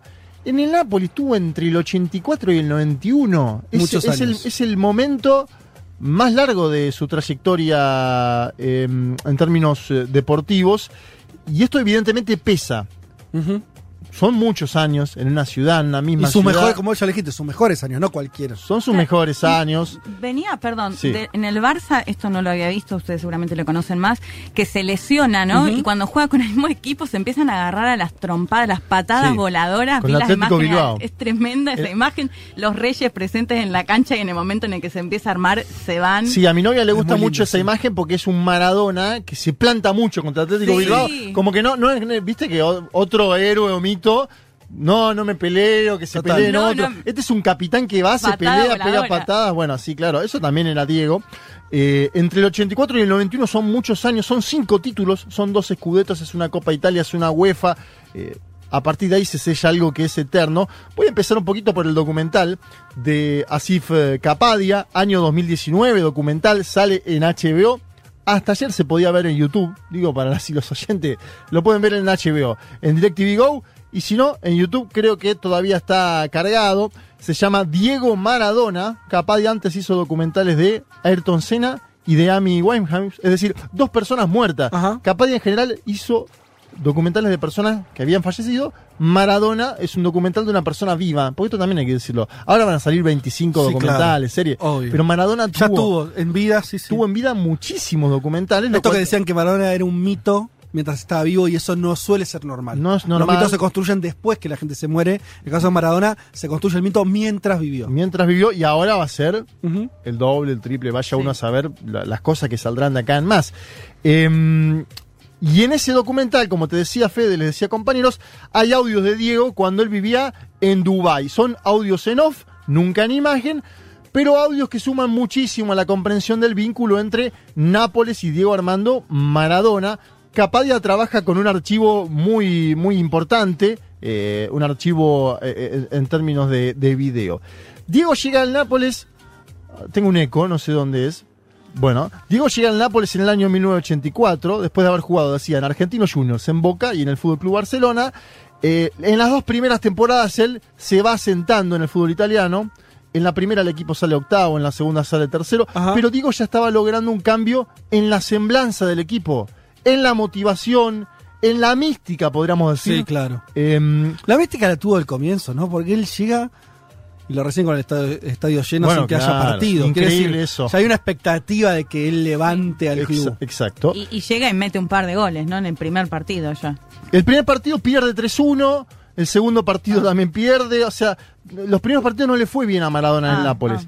Eh, eh, l- se va armando el equipo, él se mete mucho en la discusión con los dirigentes, Mirá. a quién hay que comprar, a quién no hay Era un que equipo comprar. muy débil. Equipo débil a nivel histórico. No, no, era, no, no llegaba al Barcelona. Muchos de decían, Claro, el y equipo... no había ganado nunca, ¿no? Y muchos decían, el ¿cómo hace el equipo más pobre de Italia para comprar al futbolista más Claro. caro del mundo? Bueno, eso aparece en el documental de Capadia. Yo quiero que escuchemos el testimonio del propio Diego Maradona en esas primeras temporadas en el Nápoles. Él está feliz por haber cambiado el aire y parece mentir algo. El Barcelona quería que se quede, el Barcelona en un momento le ofrece el doble de guita, porque sabía que Diego se quería ir. Claro. Diego no quería saber nada.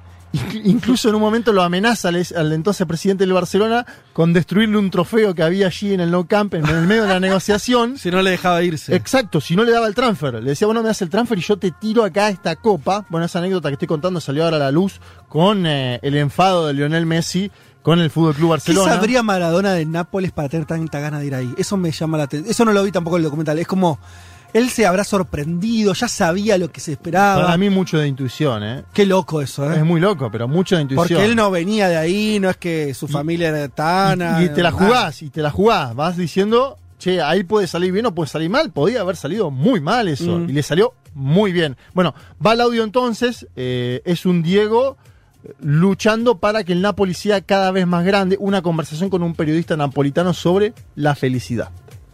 Penso che tu sei, sta meglio nel Napoli che nel Barcellona. Che ne pensa?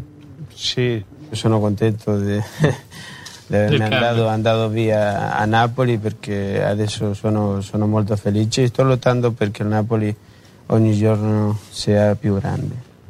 Io ho venuto a Napoli e vedeva, vedeva che la, la mentalità era di retrocessione. Questo anno è diverso. ¿Viste? La mentalidad antes era otra. Estoy luchando para que el Napoli sea cada vez más grande. Estoy muy contento de estar acá en el Napoli. Soy feliz. Algo que Maradona logró en pocos lugares ser feliz. Ser Maradona fue una carga en su historia. Y en pocos lugares fue feliz, en algunos fue muy feliz. Dirían Argentinos Juniors, en Boca fue feliz, en la selección argentina indudablemente Mm. fue feliz, más en el 86, Sí. en el 90 eh, es un final amargo. Claro, Ya fue que- más dador que receptor, ¿no? ¿Cómo, De cómo? felicidad. Que fue más dador Eh, que receptor. Totalmente, totalmente. Y la, la etapa final de su vida, Diego, le pesa la felicidad ajena y él ahí no sabiendo cómo, bueno, involucrarse en eso. Diego llega, decíamos, a un club con toda una historia de opresión, con una subestimación de parte del norte todopoderoso y acaudalado. Contra el Napoli se cantaban, compañeros, las cosas más espantosas. Na- Otra- otras hinchadas, decís. Sí, Napoli Ajá. merda, Napoli cólera, sei la vergoña de la Italia entera. Mirá. Consulté a un amigo que, eh, Alberto, le mando un saludo de paso, que él es hincha, él nació en Milán, hincha del Inter. Y me dice, toda la vida le cantamos esas cosas a Nápoles, sin Sí. pensarlo, claro, él ahora lo piensa a la distancia Sí, claro, y dice, claro. qué patético. Bueno, ¿Cuál es la historia detrás de esas canciones? Año 1973 hay una epidemia de cólera que afecta a, dist- a distintas ciudades en Europa. A Palermo, a Cagliari, a Barcelona, a Nápoles. En Nápoles pega fuerte, la ciudad italiana pone en marcha una, una vacunación masiva, año 73, una vacunación que fue exitosa porque la OMS declara finalizada la epidemia en Nápoles en apenas un mes y medio, en otros lugares duró más de un año. Y esas, a partir de esa historia del 73, de una epidemia de cólera que se construye la idea, lo dice eh, Angelo Forgione, un periodista y escritor napolitano, de una especie de Calcuta europea para Nápoles, ¿no? Eh, se construye un imaginario del napolitano sucio, Sí. oloroso, se lo ve desde la cúspide del poder en Se lo Italia. expulsa de Italia un poco, ¿no? Como Ah. esta idea, vos, vos decís la imagen de Calcuta o la imagen africana. Sí, no la exacto. idea de que no son parte de, de la gran Italia Cuando- romana. Cuando van, ¿no? a, cuando van a Milán, las hinchadas le ponen bienvenidos a Italia en las Mm. banderas. Eh, eso es parte también de esa marginación. Y es a partir de esta epidemia de cólera que cada vez que el Napoli viaja a esas canchas, a Juventus, a Inter, a Milán, se cantan canciones xenófobas. Vamos a escuchar un tramo de esos cánticos muy breve y lo que decía de ellos Diego Armando Maradona en el documental de Asif Kapadia.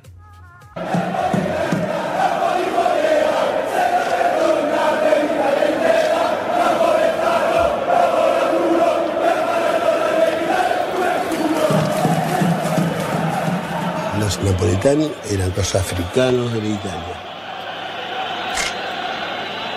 Los que no nos lavábamos, los terrones. Íbamos al norte y, donde íbamos pusieron un cartel Lavatemi. Algo asqueroso.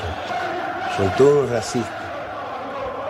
Me sentí que representaba a una parte de Italia que no contaba para nada Bien, ahí pasaba Diego Maradona diciendo que los napolitani eran los africanos de Italia, los que no nos lavábamos, dice el Diego, íbamos al norte y nos ponían carteles de lavate, bueno, contando un poco. Perdón, me gusta eso, no nos lavábamos, ¿no? Él se, Se se asume, pone se también. asume. Él claro. es un napolitano más. Él se asume como parte de un Total. colectivo al que están hostigando. Y ahí me parece que ahí aparece algo que lo nombramos antes cuando hablábamos de Jordan y de Last Dance. Obviamente hay miles de diferencias.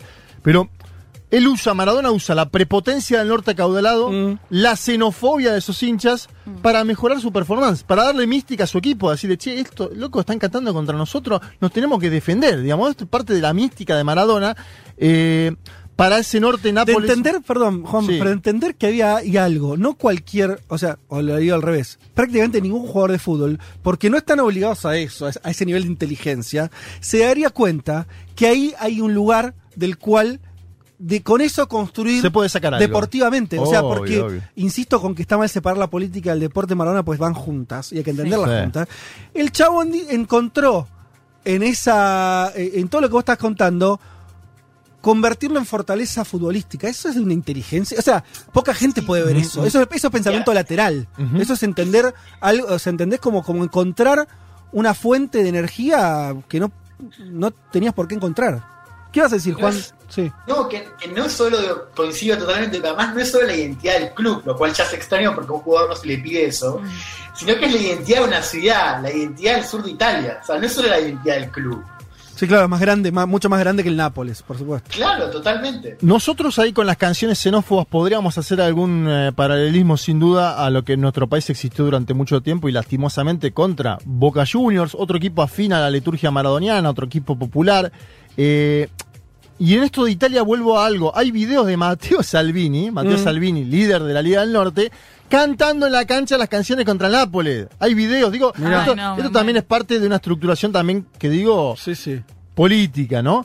Volviendo a Jordan un segundo, uno de los periodistas que más conoció a Diego, Daniel Arcucci, que se enteró de su muerte cuando estaba en un estudio de televisión, mientras hacía un programa, él dice que Maradona utiliza la adversidad como combustible, Mm. que es algo nodal en Diego, y que por eso logró una mancomunión con Nápoles, ¿no? Eh, porque Diego también era considerado un sudaca para ese norte que se había acostumbrado a ganar, y Nápoles era una era considerada una ciudad casi ajena a esa Italia, lo que decías vos, Sí, Fede, sí, sí. a- ajena a Italia, jamás había logrado un título. Nápoles se funda el club en el año 1926. Ajá. Hasta la temporada 86-87, con Diego Armando Maradona no había ganado un escudeto. 60 años. 60 años, 60 pirulos. Los 60 años que vivió Diego una vida. Eh, y Diego viene a desmontar ese trayecto histórico, viene a decir esto es posible. Quiero que escuchemos a Daniel Arcucci sobre Diego, la adversidad y el combustible en Nápoles. Hay una cuestión con Maradona que tiene que ver con, con su esencia, con toda su carrera. Él usa la adversidad, la rabia y el resentimiento como combustible. Porque Nápoles era un lugar que desde el gesto simbólico era excluido de Italia. Para Diego, vivir en esa adversidad, lucho contra todo, resentimiento contra todos, era combustible. Entonces se dio una combinación. Maradona y Nápoles son almas gemelas. Es gente que ha nacido en el barro, vive luchando por salir de él y viven este, esquivando eh, de todo que le tiran, que es barro también, es salir de ahí.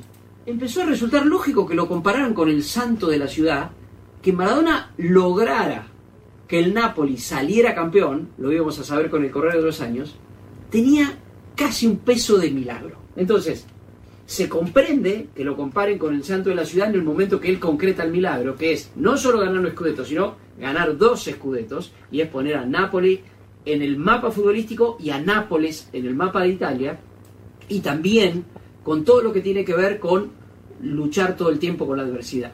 Maradona y Nápoles. Bien, mientras hacemos esta columna en C5N hay un graf Maradona y el Napoli, el mejor digo de todos. Es parte de lo que estamos debatiendo todos. Estas declaraciones de Arcucci son de un documental que se llama El Capitán de Nápoles, un documental que era un joven argentino. Búsquenlo también si quieren en YouTube. Sucede algo en el medio eh, eh, eh, durante el afer Maradona-Nápoles, el Mundial 90. Yo dije, entre el 84 y el 91 está en Nápoles, Mundial 90, bravo, complejo, porque Argentina jugaba en Italia, porque además se produce algo extraño en la concentración de la Argentina en el partido previo a Italia, es decir, cuando estaba por jugar Argentina con Italia, se destruye, alguien destruye una bandera de la Argentina en donde estaban concentrando los jugadores, algo que golpea muy fuerte a la delegación entera. Maradona hay un video que graba y dice, mirá cómo nos dejaron la bandera, esto no puede ser, un Maradona enojado. Eh, con Goicochea ya como emblema ¿no? del equipo también. Eh, por, Goicochea entra por Neri Pumpido.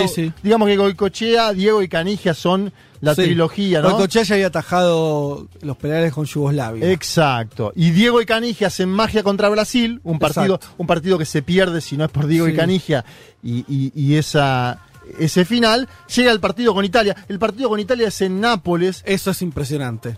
O sea, esa, esa cuestión del destino o del cronograma futbolístico que juegue Argentina con Italia, el Mundial en Nápoles. Es como, a ver, a ver qué pasa. Algunos dicen que la Federación Italiana de Fútbol estuvo muy verde armando eh, eh, ese esquema previo porque se podía dar y y Diego además hace fe de compañeros declaraciones antes del partido. Le pide al público napolitano que los apoye. Dice, si me quieren ver feliz, alienten por Argentina, algo así, ¿no? Dice, yo acá estuve, estoy hace seis años, soy muy feliz, si ustedes me quieren seguir viendo feliz, bueno. y algunos napolitanos aparecen en los medios diciendo, yo voy a alentar a, la selección argentina. Una locura, Una locura. Y un partido además que es muy bravo para la Argentina, por una muy buena selección italiana. Se va a los penales, Diego mete el suyo, Diego no solo patea, mete el suyo y lo grita como diciendo, dale, vamos. Goico ataja dos, se da el famoso giorno tristísimo para Italia, Italia queda fuera del Mundial. Nadie se esperaba eso. Nadie se esperaba eso. Y el Maradona, ese Maradona, ese pibe de Fiorito que estaba dejando afuera a la selección de Italia en el Mundial Italia 90, claro, enoja todo eso aún más al norte opulento, ¿no?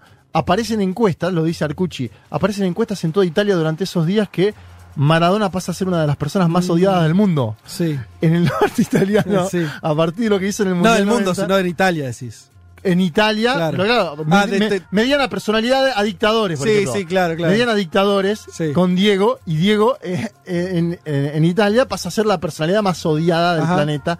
Una locura. Eh, bueno, en el documental de Custurica, Diego vuelve a, a esas escenas, las vincula con Nápoles. Acá Leo Gauna dice, después se contó, me encanta por todas las historias, eh, que el propio Bilardo fue quien rompió esa bandera para encender las energías. Bueno, claro, no, es inchequeable. Eh, otros dicen que fueron los guardias de seguridad, pero es inchequeable. Elijo creer, elijo creer la de Sí, totalmente. Vamos a... Vamos a escuchar a Maradona en el documental de Custurica hablando sobre Nápoles, pero también sobre esto del Mundial 90. los napolitanos saben bien que el que le hizo el equipo al Napoli para ganar todo fui yo. Cuando Ferlaino me daba el dinero, ¿no? Entonces, eh, pero había la sensación, estaba la sensación de que el sur no le podía ganar al norte. No le podía ganar al norte. Nosotros fuimos a jugar contra, el, contra la Juve a Torino y le metimos seis. ¿Sabe lo que es que un equipo del sur le meta seis al abogado Agnelli? El tema es cuando lo sacamos del Mundial. Ahí se comieron la gallina más grande de la historia. Porque Matarrese, otro mafioso, el presidente de la Federación Italiana, ya tenía arreglada la final. Alemania, Italia. Ahí fue cuando, cuando eh, pasó todo lo que pasó. Después me dio el doping a mí, le dio el doping a Canigia, pero eh, después no hubo nadie más. ¿eh? El fútbol italiano, salvo Maradona y Canigia, nadie toma un geniol. Bueno, claro, ahí Diego hace una analogía porque dice en el 91 él tiene un doping en, en Nápoles y Claudio Polcanigia tiene también posteriormente un doping y él, él, lo vincula de alguna forma a lo que fue el Mundial 90, una construcción que hace discursiva Maradona, ¿no? De, de cómo terminó eso. Familia, recordemos una cosa que dice al pasar Diego, pero es muy importante. Él habla de la familia Agnelli, uh -huh. la familia Agnelli, dueña de la Fiat. O sea, estamos hablando de no sé, los dueños de Italia, la, la burguesía italiana, Total. está concentrada en ese nombre. Sí. Y él dice fue hacerle los goles a ellos. Al ¿no? abogado fue, fue Agnelli. pintarle la cara. O sea, como que de esa. Eso tuvo sus costos. Obvio, obvio, obvio. Y algo que no me gusta del documental de Capadia es que termina con solo la idea de los vicios, del doping, de los excesos. Él no cuenta como Maradona vuelve una y otra vez Mm. a Nápoles. Capadia no lo cuenta. A mí el final de ese documental me deja un sabor amargo. Es muy bueno el material de archivo. Preguntan dónde lo ven. Eh, está en YouTube.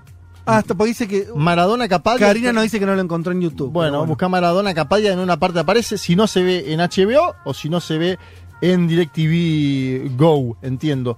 Eh, yo no digo para ne- intentar negar una historia que existió, que es esta del vínculo de Diego y los Giuliano, ¿no? La, ma- Ujú. la mafia napolitana, su adicción que se acrecienta en Italia, evidentemente, su vida nocturna. Él en un momento dice que y se iba de fiesta hasta, hasta el día miércoles y que después empezaba a, A entrenar, sí. Hasta el miércoles, Fede. Sí. O sea, del domingo al miércoles Sí, son sí. tres días de joda. Eh, increíble. Y lo digo porque aún en esas condiciones el Maradona napolitano fue probablemente el mejor dentro de una cancha. Ah, sí, claro. Es decir, si salía de joda y no dormía tres días y jugaba así, mamita, lo que hubiera sido durmiendo a las 8 de la noche, ¿no?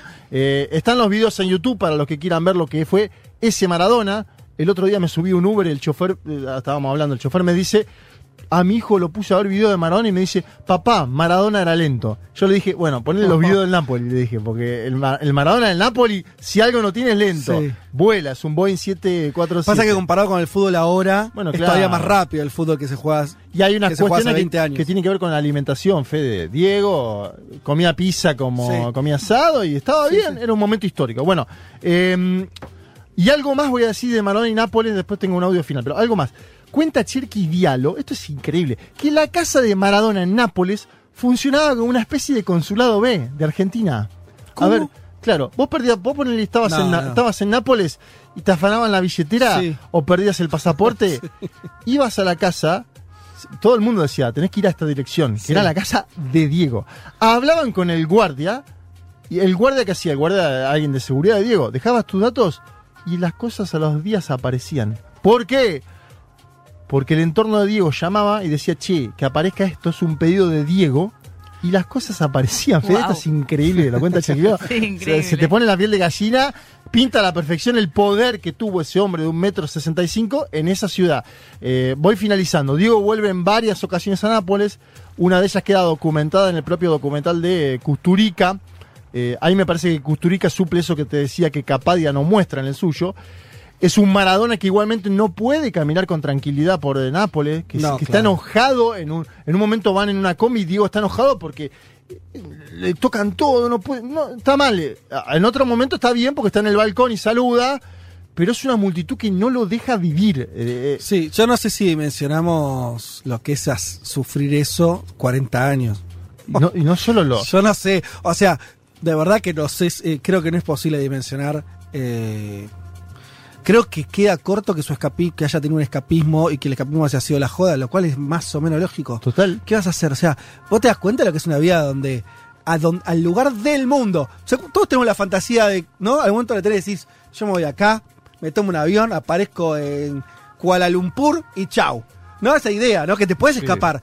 Maradona no podía hacer eso y estuvo 40 años siendo mega millonario y no pudiendo tener nada. ¿Sabes? Es una locura. O sea, tenés que hacer algo con eso. Hay un lugar, Fede, que él es feliz y que no lo conocen tanto, que es Belgrado, que está en el documental de Custurica. Custurica lo lleva a conocer su Mm. familia. Y en Belgrado, él en ese, vean esa parte del documental, él es, él es Maradona feliz porque no lo molestan. Mm. Está dando vuelta como uno más. Pero bueno, obviamente Na- Nápoles, Sí, claro. Nápoles se da cuenta en el 17, 2017, que el mito sigue vivo y lo declara ciudadano ilustre. Y tengo el último audio donde Diego viaja, Diego agradece, Diego dice el napolitano fue y es discriminado. Estas palabras en italiano que escuchamos y después terminamos la columna. Voglio anche ringraziare al sindaco, a- alla gente che, che ha fatto possibile che io oggi sia, sia uno in più, uno in più di voi. Lo sono stato sempre, eh? lo sono stato sempre. Qui io l'ho vissuto in carne e ossa.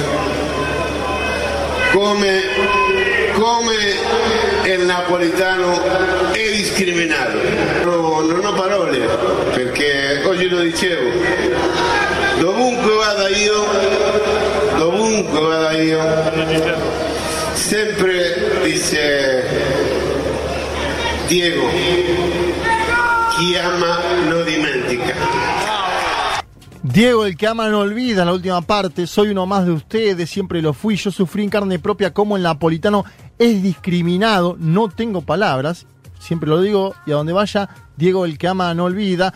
La fría estadística dice Maradona ganó cinco títulos en Nápoles, hay infinidad de jugadores que han ganado en varios equipos del mundo, más que cinco títulos.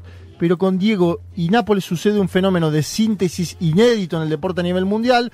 Los dos siempre ninguneados llegan a la cima, los siempre postergados le torcen el brazo a los multimillonarios, un tándem que pone un poco de justicia social sobre la mesa y es una historia de amor, creo que como pocas se han visto en el deporte, una historia con final feliz además, porque hasta sus últimos días Diego se muestra napolitano, Diego festeja la última Copa Italia que gana el Nápoles y ese pueblo hoy acompaña a su ídolo a miles de kilómetros de distancia.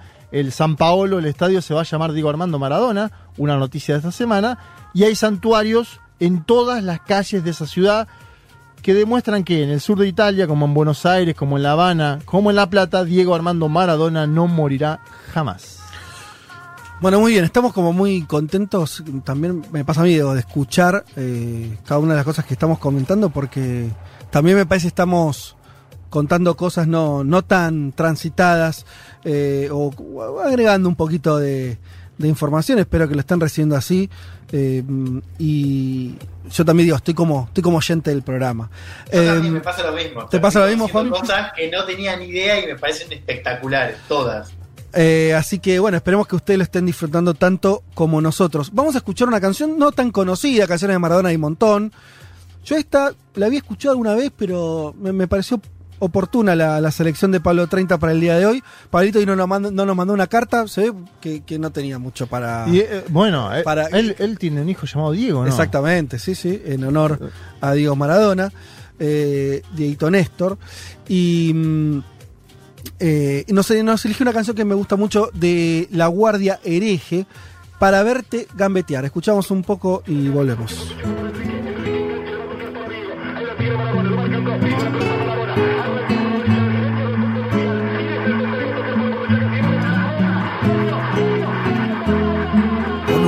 Par de lienzos crotos, esperando por el bondi. De Fiorito a Paternal, las pisadas, las rabonas, son los chiches que los viejos podían regalar. Y en la villa se juntaban los pendejos para verte gambetear del riachuelo para el mundo, desde el cielo hasta el infierno. Patadas en catalán llaman a diva manguearle milagros a San Genaro. Porque entrabas a jugar y se juntaron el jet set y la camorra. Algo huele a podrido en Dinamarca. Bueno, en todo el primer mundo. Federico Vázquez, Juan Manuel Carg, Leticia Martínez y Juan Elman. Un mundo de sensaciones.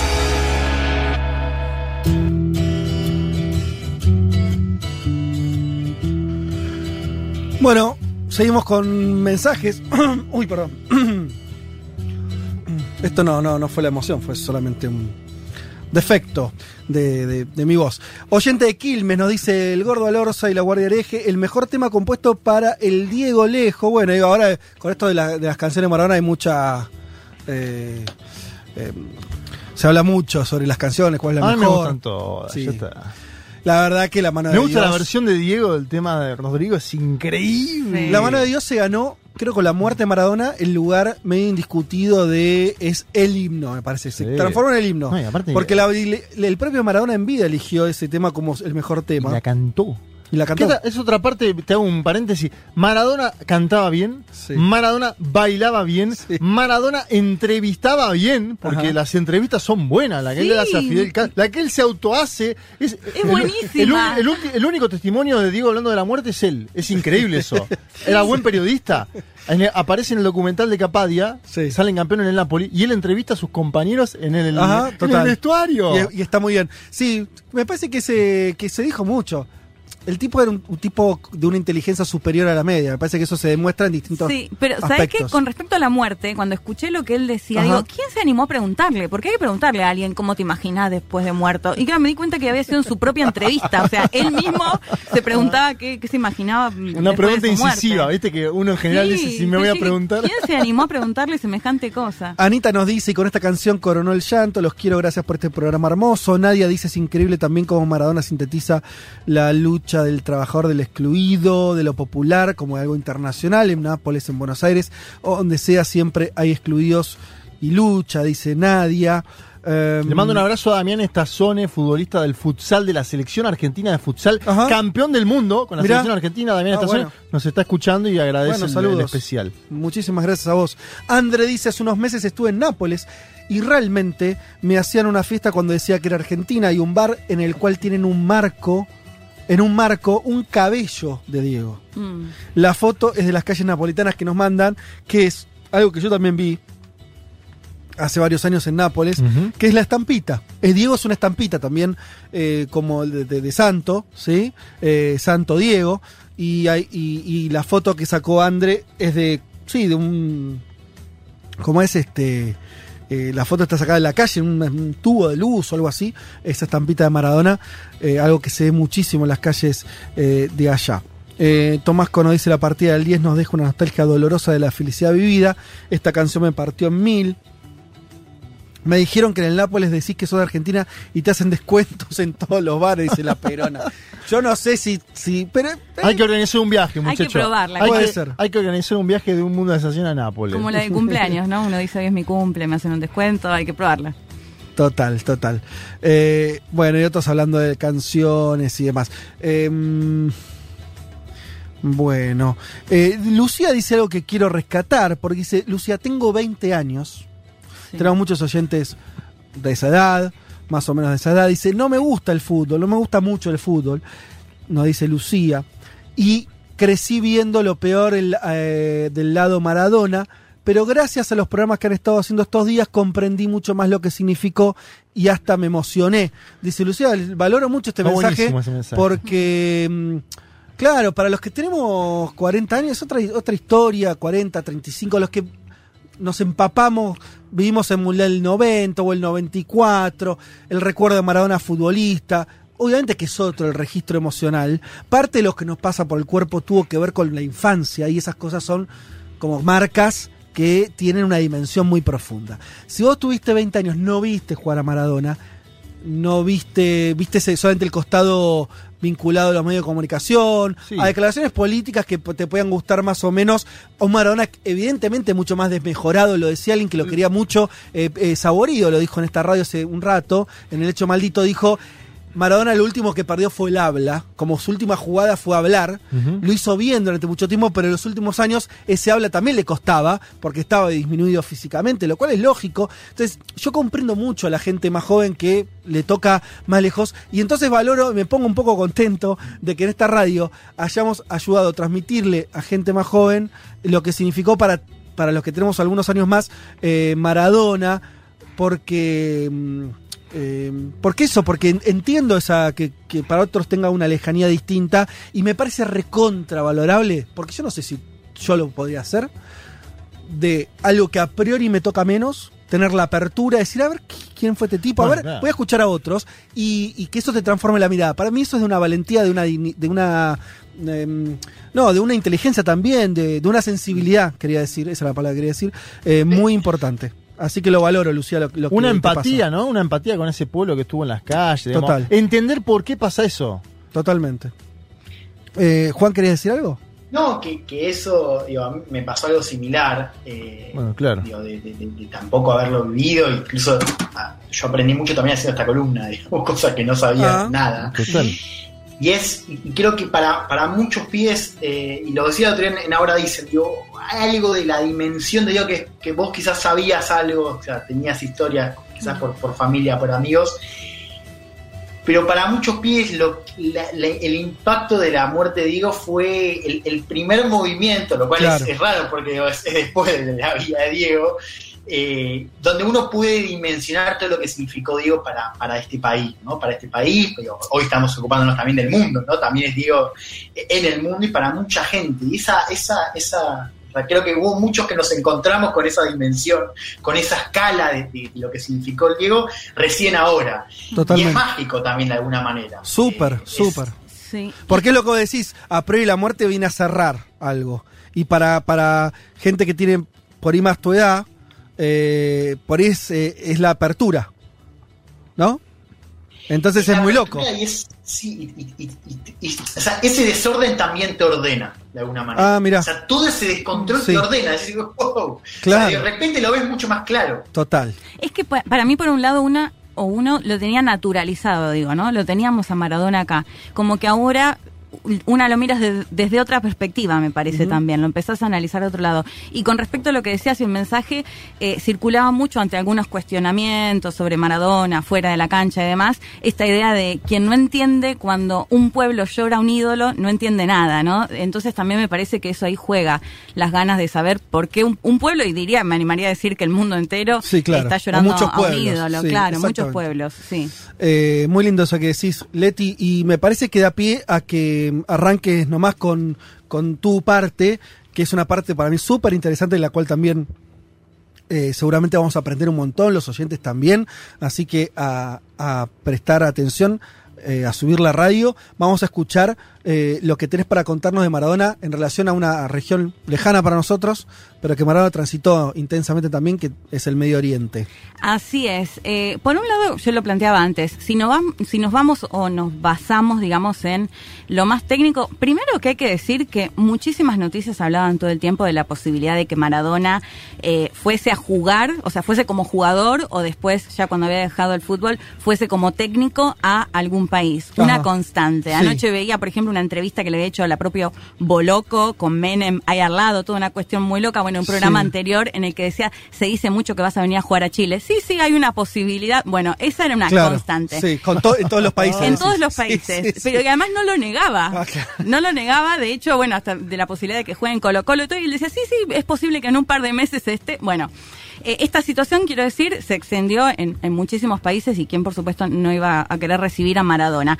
En lo concreto, lo que te decía, su pase por eh, Medio Oriente tuvo que ver con Emiratos Árabes en el 2011, que va a estar entre 2011 y 2012. Después va a salir porque justamente es lo que planteábamos un poco antes. Quizás no fue tan exitoso su paso en concreto en lo que tenía que ver con las victorias de los partidos. Sí, esto que vos decías lograba que finalmente se hable de ese partido mm. O lo que podía significar incluso para los jugadores tener a Maradona de DT. Estuvo en el, en, en el equipo de Al-Was en entre 2011 y 2012 y después va a volver a Emiratos Árabes a jugar al Fujairah entre el 2017 y 2018. Entonces, por eso te preguntaba que después va a México, ¿no? Sí. Eh, Bueno, en estos pases, por supuesto, los jeques desde Emiratos Árabes se despidieron esta semana. De hecho, hubo una que me gustó mucho, que, me parece que no circuló tanto, una imagen que se hace de Diego en la playa de Emiratos. Es muy lindo, eh, es un video, yo no, lo vi mucho acá, vi alguna imagen, creo que no le estaba acá en Argentina, bueno, pero que también lo despidieron muy fuerte de, desde, mi, desde Emiratos Árabes. Yo me planteaba, ¿y por qué pasa esto de que había muchas noticias que decían el mundo árabe o lo podemos extender al mundo islámico, al mundo musulmán, despide o llora tanto a Maradona si en definitiva tampoco su pase había sido tan fuerte en ese sentido. Bueno, y para eso hablé con eh, gente de acá, de la colectividad eh, palestina, y lo que él me planteaba, Agustín Dip, que ahora lo vamos a escuchar, fue algo que me pareció interesante. Los países árabes o los países musulmanes no suelen llegar demasiado, no sé si Túnez o Argelia o qué países han llegado a los mundiales. Entonces siempre eh, tenían como esa cuestión, además siempre muy de sur-sur, de los países que no son potencias, de apoyar más a Latinoamérica en los mundiales. Bueno, además sabemos que el fútbol latinoamericano es muy bueno.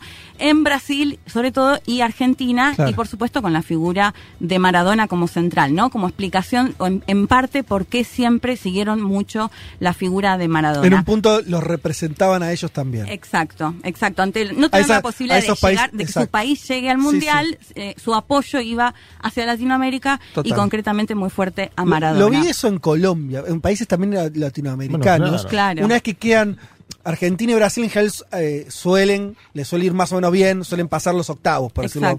Entonces, muchos países de Latinoamérica tienen la costumbre de apoyar a Brasil, Argentina, que son los que llegan a la, a la semi, a la final, ¿no? está bien lo que decís, es muy interesante. Sí, bueno, muy similar. Y te digo, a mí me abrió un. Porque la verdad es que no, no, no, lo, no, lo había pensado, digamos, por ese lado.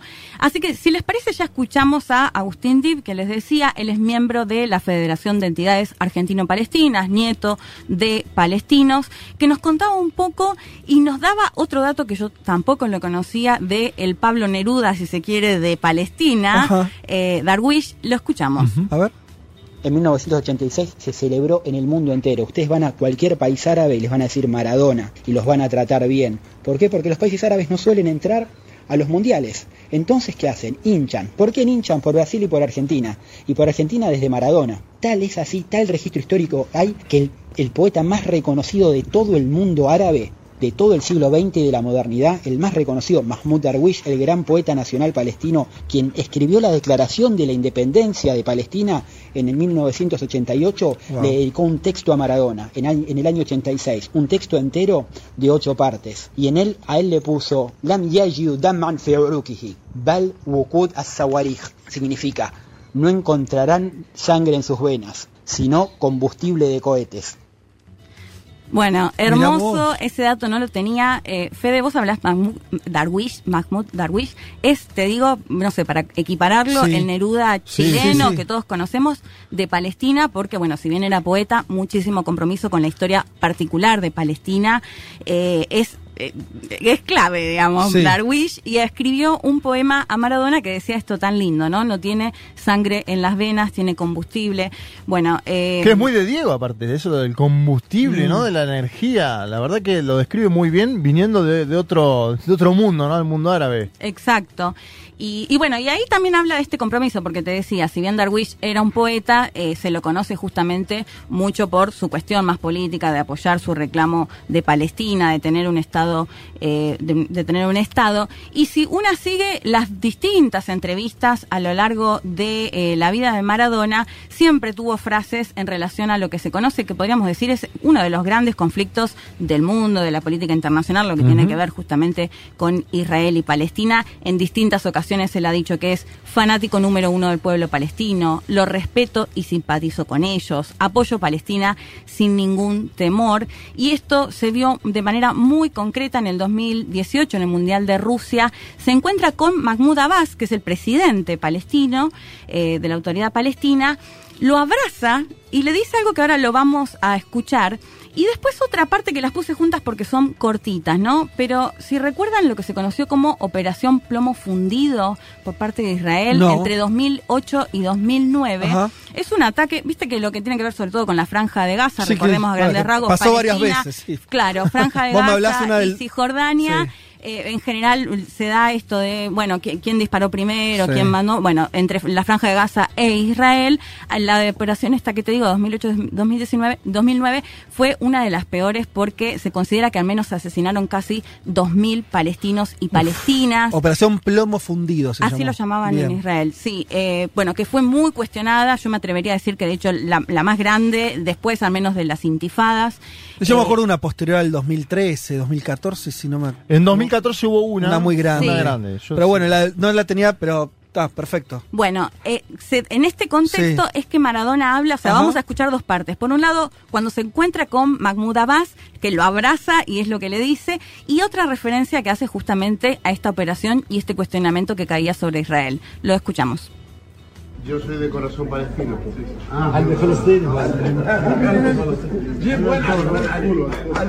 En otros lugares tiran bombas, como los israelíes a los palestinos, que eso sí, es vergonzoso.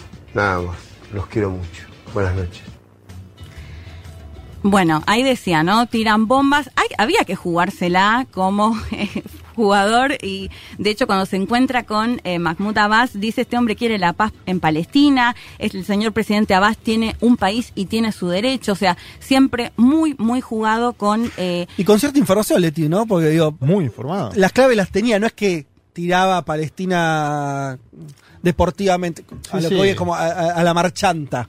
Digo, se entrevistaba con Abbas, que era el líder No, de la autoridad. sabía lo que estaba pasando. Sabía que el tipo gobernaba, que la disputa en esos años era que se le terminara de reconocer a Abbas como jefe de un, de un gobierno y de un Estado. De- de, hecho, estuvieron cerca en esa época de conseguir ese objetivo. Sí, totalmente, Fede. De hecho, hago un paréntesis en lo que tiene que ver con el mundo árabe, pero contabas hoy lo de, Ma- de Mar de Plata y escuché un audio después entre Chávez y Maradona, una de las veces que Maradona viajó a Venezuela, y me llamó la atención que Chávez le agradecía por lo que había hecho en esta cumbre, le recordaba Sí. todo y le decía, no, porque anoche estuve con el presidente de Guyana. Ah, sí, sí, le decía Maradona. Yo también. Del presidente de Guyana estaba hablando Maradona. Claro, ¿entendés? claro. Digo, mm, bueno, Sí, sí, sí. eh, que claramente estaba al tanto, claramente estaba Sí. informado. Me imagino que su relación con Fidel Castro también ahí ha contribuido muchísimo. Y porque sí, esto, esto que decía sí. Juan, eh, Elman y ahora va a contar, Claro. que es esta cosa de, de- de Fidel medio formándolo. No, pero con largas noches con Fidel, olvídate. Si vos él decía que Fidel a las 8 empezaba a juntarse con gente, él se iba a dormir, pero que estuvieron toda la noche hablando de política. Sí, no, increíble. También viene estos días, programa de zurda con Víctor Hugo. Sí. Maradona le dice que está leyendo a Naomi Klein. Bueno. Yo también me quedé así, dije, ah, claro, este chabón, o sea, le interesaba de verdad. Sí, sí, También Estaba leyendo a Naomi Klein y le y comentaban con, con Víctor Hugo de igual a igual el libro. Y eso le- Con Víctor Hugo, es un sí, tipo sí. informadísimo. Eh, Te digo que los de Zurda, entre el 14 y el 18, son programas históricos ahora, porque es el Diego político también. Más allá del, del no Sí, like, sí, esto sí, que sí. estamos viendo, en, es, en esos de Zurda hay di- diálogos políticos con todo, con Mujica, con Evo, es impresionante. Sí, totalmente eso. No era que era un eslogan que repetía, sino que estaba exacto. interiorizado, Exacto. sin ni hablar. De hecho, hay una anécdota que me contó Agustín Dib cuando hablé. ¿Se acuerdan que se suspendió un partido entre Palestina, entre Argentina e Israel Sí. hace poco? Hace con poquito, Messi? con Bueno, Messi. Agustín me cuenta que en el 2010 se iba a jugar, Israel iba a jugar con Chile, con Uruguay y con Argentina, que ya estaba pautada la fecha para 29 de mayo de 2010, de hecho figura todavía en la página de la FIFA, y lo que dice, lo que me cuenta Agustín es que le hicieron llegar por una persona cercana era eh, DT Maradona, Sí. un video, un DVD en ese momento con todo lo que estaba pasando en Palestina y después ese partido se termina suspendiendo. El argumento que se conoce, digamos, de manera oficial lo que se dice es que no quería cansar a los chicos, que bueno, se el mundial y eso. Pero ahí queda también la incógnita cuánto realmente influyó o no influyó, digamos, esta postura de que finalmente Argentina no juegue con Israel en esa fecha que estaba pautada O en sea, el Maradona siendo 2010. técnico de la selección, al final no jugó con, con no Israel. se jugó oficialmente, nunca se dijo que fue por este motivo. Sí, sí, sí. Pero bueno, sabemos que también puede suceder eso de que no lo digan oficialmente y- y, que sea el motivo. Y por otro lado, y ya para ir terminando con la parte de Palestina, me parece interesante esto que decimos de Maradona genera estas cosas que nadie puede explicar, ¿no? Porque si bien por un lado él se reunía con eh, Mahmoud Abbas, recordemos que él es del partido Al-Fatah, que siempre está en este conflicto con el Hamas, que Sí. es el para algunos es un movimiento, una organización terrorista, para otros es un movimiento de resistencia en la franja de Gaza, y logra que incluso desde el Hamas, el portavoz de, de Hamas esta semana emitió este mensaje en Twitter que dice, estamos muy tristes por la muerte de uno de los más grandes futbolistas, Maradona, que es conocido por su apoyo a la causa palestina. Nuestro más sentido pésame para su familia y sus amantes en todo el mundo. O sea, eh, cerró la grieta palestina. La grieta cerró la que- interna entre los Que palestinos. no logran, sí, cerrar. Y, y- y- y voy más allá, porque Sí. también otro que lo despidió, incluso con todo este antecedente, Sí. fue el premier israelí, Benjamín Netanyahu, Mirá. quien dijo, mi esposa Sara y yo expresamos nuestro más profundo pesar por la muerte de nuestro amigo Diego Armando Maradona. Mirá. Mi hijo Abner solía actualizarnos regularmente sobre los resultados de sus partidos.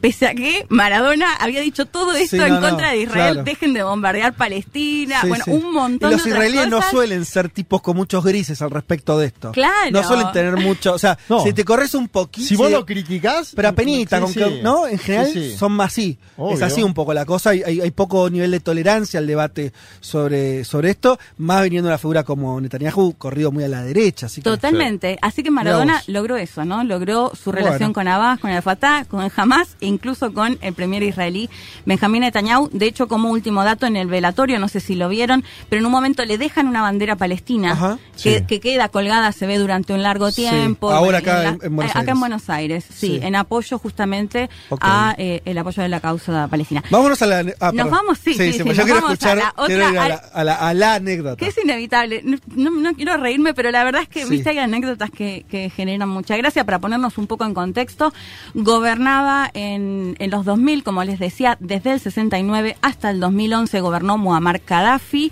Ese líder que, eh, por un lado, se planteaba como socialista. De hecho, si uno mira los datos y los indicadores económicos en Libia, mejoraron muchísimo en, en su gobierno, Mm. pero con un montón de contradicciones del propio líder, su forma de vivir, su extravagancia, sus lujos. Bueno, hay, hay miles de anécdotas sobre Gaddafi y lo que, lo que, llega, lo que podía hacer. El famoso libro verde, ¿no? Ahí El famoso su- libro verde lo tengo, lo he leído. Ahí está su programa. Habla de todo, habla hasta de la menstruación, bueno, de, de todo lo que se A mí me, tenía que me lo diste hacer. vos, Leti, me acordé esta semana que me lo diste vos. O sea, estaba desenvolviendo libros y tengo. dije, ¿Quién, quién me dio esto? Leti Martínez. El libro verde es como, es como el libro rojo, Rojo, de Mao llevado al mundo árabe.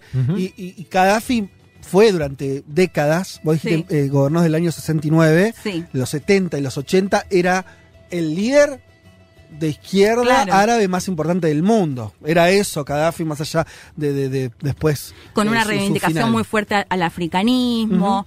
Bueno, por eso te decía, pero por otro lado tenía otras contradicciones, bueno, muy anti Estados Unidos, de hecho Estados Unidos bombardeó, asesinó a uno de sus hijos siendo muy chicos, a esto previo a lo que fue después la primavera árabe, que seguramente vamos a hablar en alguna columna pronto, eh, Sí. que es donde se termina viendo ese video que lo linchan y, y bueno, y se ve ese es el final de Gaddafi. Pero en ese contexto, en los 2000, eh, lo vamos a escuchar, por supuesto, a Coppola, Guillermo Coppola, que es quien se encargó de contar gran parte de las anécdotas de Maradona, y ahora lo analizamos un poco, pero contaba este primer viaje que hizo eh, Maradona y Coppola que hicieron a Libia, cuál era el interés de Maradona y qué es lo que termina pasando. Es una anécdota chiquita, pero me resultó muy simpática. La escuchamos.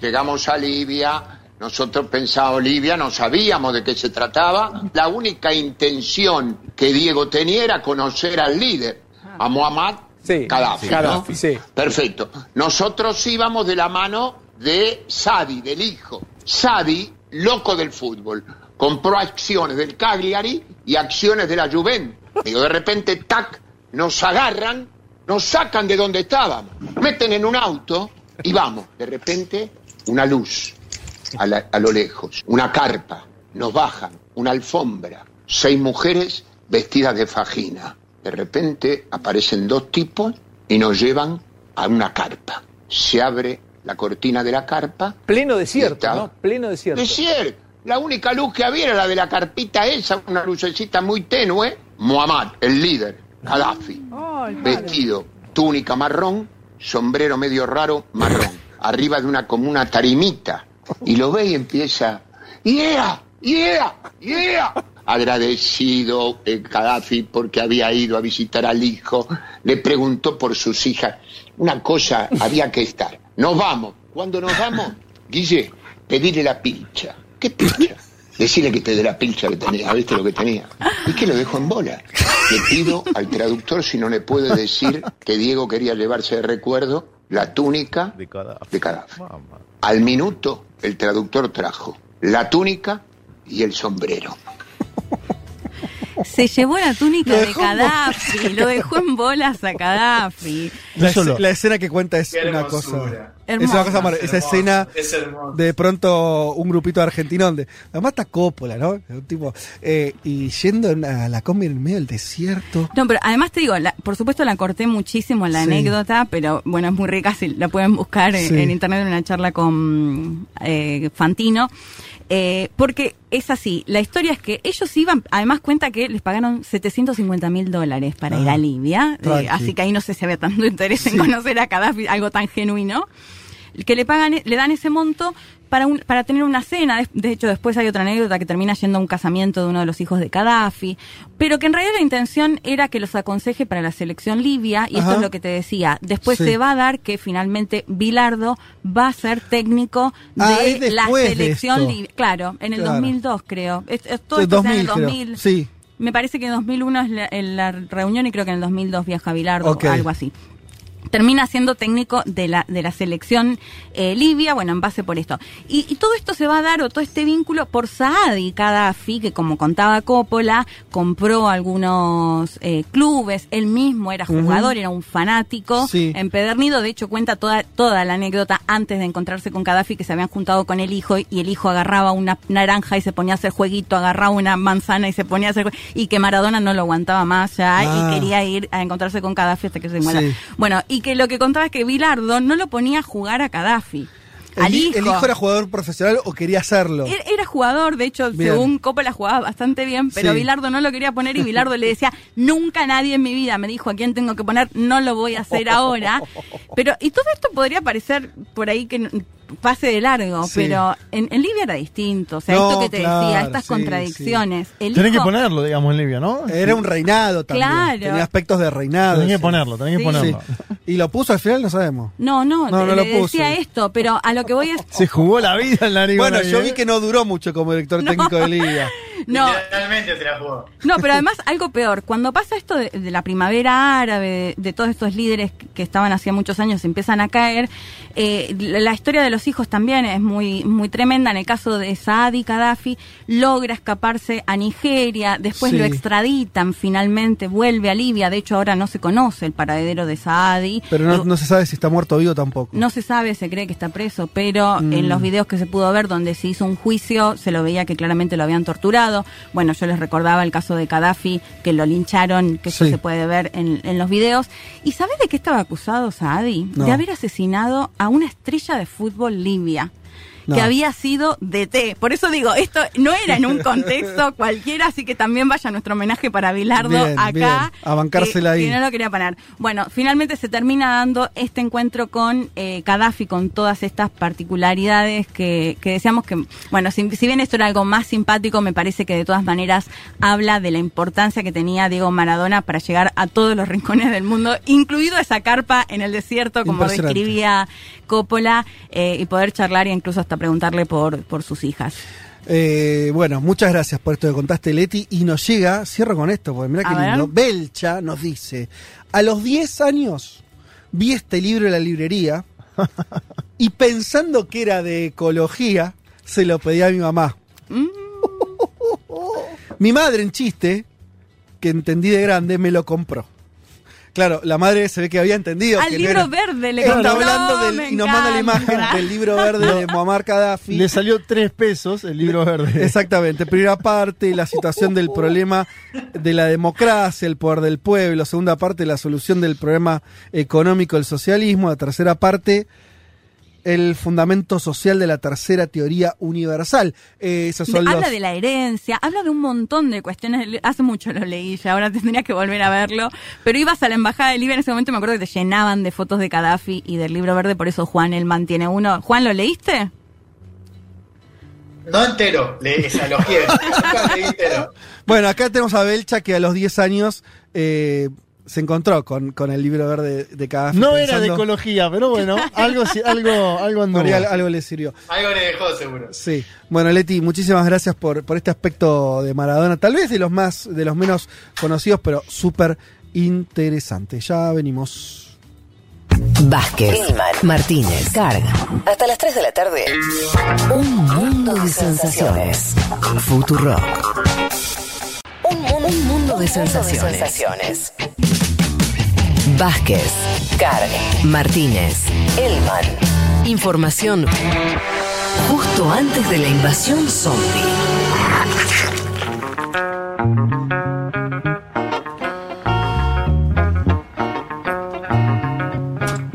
Mar dice, tengo 21 y coincido totalmente con lo que decía la otra oyente, Lucía era, ¿no?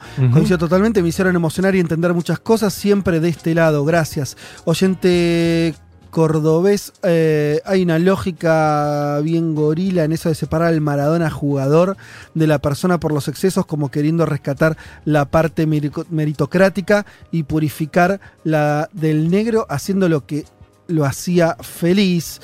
Eh, tenía varios mensajes que quería leer para. Ya, ya los. Ya los agarro. Acá, Paula dice también, me pasa lo mismo, no soy futbolera y me impresionó la sensación de falta que sentí. Oyenta nos dice también, tengo 28 años y me pasa lo mismo que a Lucía, no sé nada de fútbol ni de Maradona y hace una semana que trato de entender. Eh, buenísimo, Oyenta. Y qué más, bueno, teníamos varios por acá. Oyenta en La Pampa dice, hermoso el programa, hay muchas cosas que no sabía de Maradona y siempre me sublevó la idea de pensarlo por lo que Ventura y Real nos quisieron vender. Me encanta todos los enroques que están dando. Eh, bueno, buenísimo, Oyenta, que te. Ciro, no sé si especialmente. No sé por qué dijo lo de Real y Ventura. Ah, porque se queda la cosa más de farandulera. Sí. No sé. Eh, Igual hay, hay que decir que la vida esa de los excesos la tuvo Maradona, como aparece en ese documental Sí, de Capadia. claro. Una- pero no niega nada todo lo que estamos contando de el Diego y la geopolítica. No, y también ¿no? hay que entenderlo. Yo insisto con esta idea. Vos estás hablando, nosotros estamos hablando de un montón de cosas e- excepcionales de Maradona. Para mí no hay que olvidarse de la primera excepcionalidad, que es ser un tipo que no tuvo paz. ¿no? Mm. Que no tuvo paz nunca. Que Desde que tenía 16 años, 15. que es lo que dice María Maradona en el documental ese. Dice, mi hermano a los 15 años... Dejó de tener vida. Dejó de tener vida. vida normal. Exacto. Entonces, yo entiendo que, que el escapismo de Maradona, que por otro lado lo tienen tanta gente, y Claro. Sí. le- lo tenemos Sí, todo sí. de tanta forma, él lo tuvo tal vez un poco más excepcionalmente por eso que le pasó también. O sea, quiere decir, si, si eh, su nivel de joda, si quieres de adicción o de consumo, lo que sea, o de, lo en el rango que lo quieras poner, me parece que un poco se toca con también esa cosa excepcional que tuvo, eh, porque sabemos, la- la- la- el, el consumo de sustancias también tiene que ver con una, son formas de escapar, ¿no? Fede, Entonces, me parece que es recontra justificable, y lo digo y uso la Sí. palabra, en virtud de eso que yo decía, digo, cuando si vos no puedes irte a ningún lado, no puedes comer con nadie tranquilo, no puedes estar tranquilo caminando con tus hijas por un parque, no puedes hacer nada de todo eso. Bueno, por un- algún lado va a salir eso otro, y no, para mí no desmerece nada, ¿no? Es recontra comprensible, digo, me parece una, una cosa muy, Pero adem- muy obvia. Además, Fede, a ver, estamos en una sociedad en la que te dice, vos en tu vida tenés que hacer esto, Total. esto, esto, esto. Maradona logró ser el, el capo del fútbol, que lo traten de Dios, o sea, que lo comparen Sí. con Dios. Digo, la verdad es que había que manejar, por un lado, esa situación. Y sin perder esto que decíamos, ¿no? De la conciencia, de dónde viene. Déjame un comentario Sí. más de la entrevista esta que les decía, que de hecho me parece que está buena verla de Diego por Diego. En un momento habla de su adicción a la coca y bueno, y empieza a contar y dice, y vos sabés, Diego, que esas consultas al médico o no sé si un especialista para salir de las drogas, cada consulta salía 150 dólares, dice. A eso puedo acceder yo. ¿Cómo hacen los pibes pobres Claro. para acceder Total. adictos a, a la coca? Digo, no perdía ni siquiera esa conciencia en esos momentos y hablando incluso de un tema tan duro como, como el suyo con la adicción a la, a la cocaína, ¿no? Total. Me, me parece que eso es muy destacable. Total, eh, además eso, no estamos hablando de una adicción extraña, no es que Maradona, Claro. es lo que le pasa a tantísima gente que conocemos o que son otros ídolos también, o gente famosa o no, digo, o, o- o las cosas que le pasa a los pibes en los barrios. Claro. O sea, no estamos hablando de algo tan anormal, ¿viste? Entonces, por supuesto que Y era parte de la vida de él. esa otra gente, es gente a la que nadie le está fiscalizando si estuvo internado, si está hospitalizado, si va al médico, porque a Maradona también le pasaba esto. Cada vez que sucedía algo con su salud, y evidentemente era noticia, porque era Diego Armando Maradona. En todo caso, también habría que. Y ahora ya nos vamos a meter en que esto lo va a contar seguro Elman. eh, recordar que siempre quiso recuperarse. O sea, en los últimos años tenés el intento de Maradona infructuoso, que perdió y perdió, y obvio que iba a perder. Le pasa a todo el mundo eso al final. Pero. Pero todos intentos, ¿no? Para recuperarse, para volver, para volver de distintas maneras, como jugador, como entrenador, como entretenedor en la televisión, como padre, eh, ¿no? Bueno, y, y también está eso, e- ese intento, ¿no? No es alguien que fue tomado por una adicción y ahí quedó, sino que luchó todo el tiempo hasta el final de su vida. Eh, excelente columna, Leti, como siempre te dice Marcela. Gracias. Eh, Marcela. Nacho Guzmán dice, tremendo programa, me hicieron bien al alma. Es importante ver Maradona desde, todo tu- desde toda su especificidad para comprender su postura. Eh, hay que verlo como algo global. Bueno, es un poco lo que intentábamos acá humildemente hacer. Transversalmente entre lo deportivo, lo político, lo social y su vida perso- personal. Dice Nacho Guzmán, el más grande de todos. Eh, Maga Stardas nos dice, los Beatles fueron más famosos que Jesús, pero Maradona fue más famoso que los Beatles. Bien, Maga, buena definición. Eh, sí, ves que eso es lo loco. Vos pones cosas muy grandes, los Beatles, la banda más importante Sí. de rock de la historia, y la, Maradona la- está la más arriba. importante o la segunda? No, no está bien. Es como decir que Pelé era más grande de Maradona, eso. Me parece a mí. Uh, No, no, después de, decir- de que te dicen colonialista blanco, mira la que te tira Fede ahora. Pero a lo que voy es, a lo que voy es. Sigue eh, vigente la otra banda, ¿eh? La otra banda sigue vigente, la segunda que estamos en discusión. Pero no importa. Los es- Beatles no están vigentes, mira vos, no, me- recién me entero. No, sí, Ah. no están tocando, no pueden. No, claro, han, eh, han fallecido. Han fallecido muchos. algunos. Hoy acá se armó una grieta. Eh, pero pará, porque el punto es no son los Beatles acá, me parece, sino Jesús. ¿no? Esto de más famoso que Jesús, ¿no? Eh, es verdad que, que, eh, Sí. Maradona es más global que Jesús. Y sí. Por supuesto. Estamos hablando, acaba Leti de hablar un rato a largo de una región donde Jesús no es eh, la principal figura, ¿no? Entonces, y, y Maradona ahí estaba. Eh, así que me parece también un hecho comprobable. Sí, la verdad es que sí, sí, lo ves desde ese punto de vista. Totalmente, sí. sí. Es muy loco, pero es así. Bien, em, Juan Elman, ¿estás ahí? Estoy acá. Porque Claro yo tengo, trato de verte con el teléfono, pero a veces se me apaga el teléfono, estoy con algunos Bueno, inconvenientes. fíjate si podés, si podés eh, conectarte y si no, no pasa nada. Los veo a, los, a los chicos los veo, a, Leti a... Perfecto. No, no, ahora me conecto. Bueno, eh, te toca un capítulo muy importante, muy jugoso, eh, y con esto vamos a ir, a ir cerrando ya nuestro programa, que es Maradona y Cuba, Maradona y Fidel. Así que, de vuelta, paro las orejas para, para escucharte muy entusiasmado con lo que tenés para contarnos. Bueno, de, de todos los líderes políticos que, que conoció Diego, y bueno, un poco lo, repasamos en este programa, Fidel me parece que, que hay un consenso de que fue no solo el más cercano, sino además el que mayor influencia ejerció en, la formación de Diego, en la visión política de Diego, y que también lo cambia de alguna manera. Diego, por más de que antes de, conocerlo ya ma- ma- manifestaba posturas de izquierda. Eh, empecemos por lo primero, ¿no? Eh, los dos, bueno, y otra cosa que un poco decíamos al principio. Este, esta, coincidencia que yo todavía no encuentro las palabras para describirla, eh, de que Diego se muere cuatro años después. eh, El mismo día. Exactamente cuatro años después, el Sí, mismo día. Sí, es muy eh, impresionante. que, que, que Fidel Castro, ¿no? Digo, después ya es al final un poco comentamos de, de eso.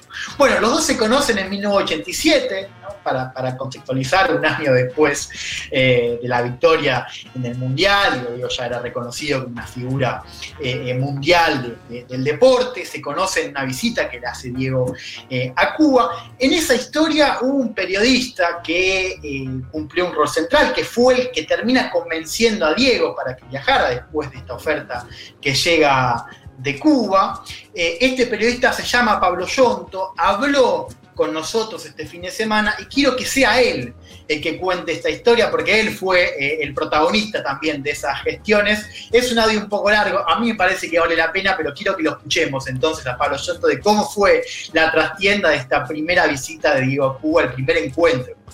Perfecto. Para 1986, la agencia cubana de noticias Prensa Latina había hecho una votación entre periodistas para elegir al mejor deportista del año 86 y rompiendo una costumbre que tenía prensa latina que siempre se premiaba a un deportista amateur, un atleta, un levantador de pesas, un tirador.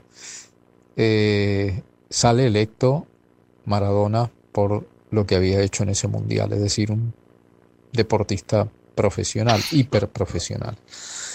La entrega de los premios tenía que ser en los primeros meses de 1987 y la agencia Prensa Latina y el Partido Comunista Cubano deciden encargarle en primera instancia a un amigo periodista de ellos y mío, eh, Carlos Bonelli, que había eh, que trabaja, ahora en España, eh, el contacto con Diego y decirle que se ponía un pasaje y alojamiento y el viaje a Cuba para entregarle ese premio.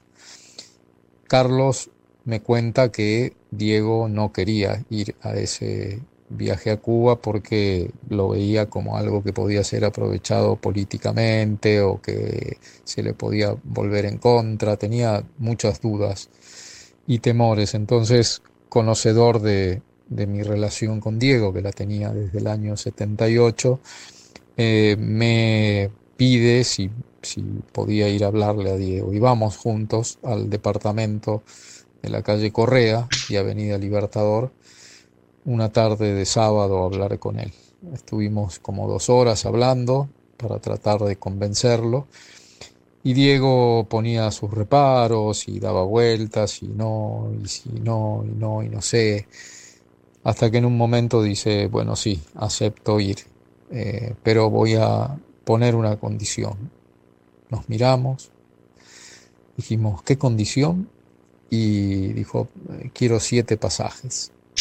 Pensábamos que era una cuestión material, no teníamos autorización, pero pensábamos que se podía resolver con el gobierno cubano. Y nos dice, sí, sí, porque quiero ir con siete mujeres. Y ahí sí que nos miramos muy, muy asombrados e impactados y no sabíamos qué decir. Y de pronto se empieza a reír a carcajadas, este, que nos había tomado el pelo, diciendo, sí, sí, las siete mujeres son, y las enumera. Doña Tota, Claudia, Dalma, eh, la mamá de Claudia Villafañe y algunas de las hermanas, y en fin, bueno, nos tomó el pelo pero era cierto, quería ir con ese grupo y finalmente fue con ese grupo. Así viajó a Cuba y fue recibido, recibió el premio y lo recibió Fidel, ¿no? Ahí fue el famoso encuentro, el primer encuentro con Fidel. Eh, Fidel le regala la gorra, Diego, bueno, se enamora de Fidel y de la revolución cubana y a partir de ahí esa relación siguió por los años de los años, aún en los momentos más difíciles de Cuba, ¿no? Eh, esto fue en el 87, luego vino el derrumbe de la Unión Soviética y de algunos países socialistas y se vaticinaba el derrumbe de Cuba y sin embargo Diego estuvo siempre apoyándolo a Fidel como siempre estuvo apoyando a la Venezuela de Chávez y de Maduro.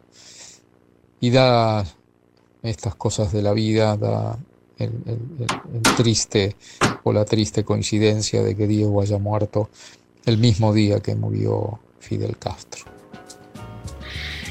Bueno, de, de ese audio eh, me quedaron muchas cosas, ¿no? Yo subrayo, subrayo esto, bueno, primero de que Diego no quería ir al principio. ¿no? Eh, para no ser utilizado políticamente. Claro.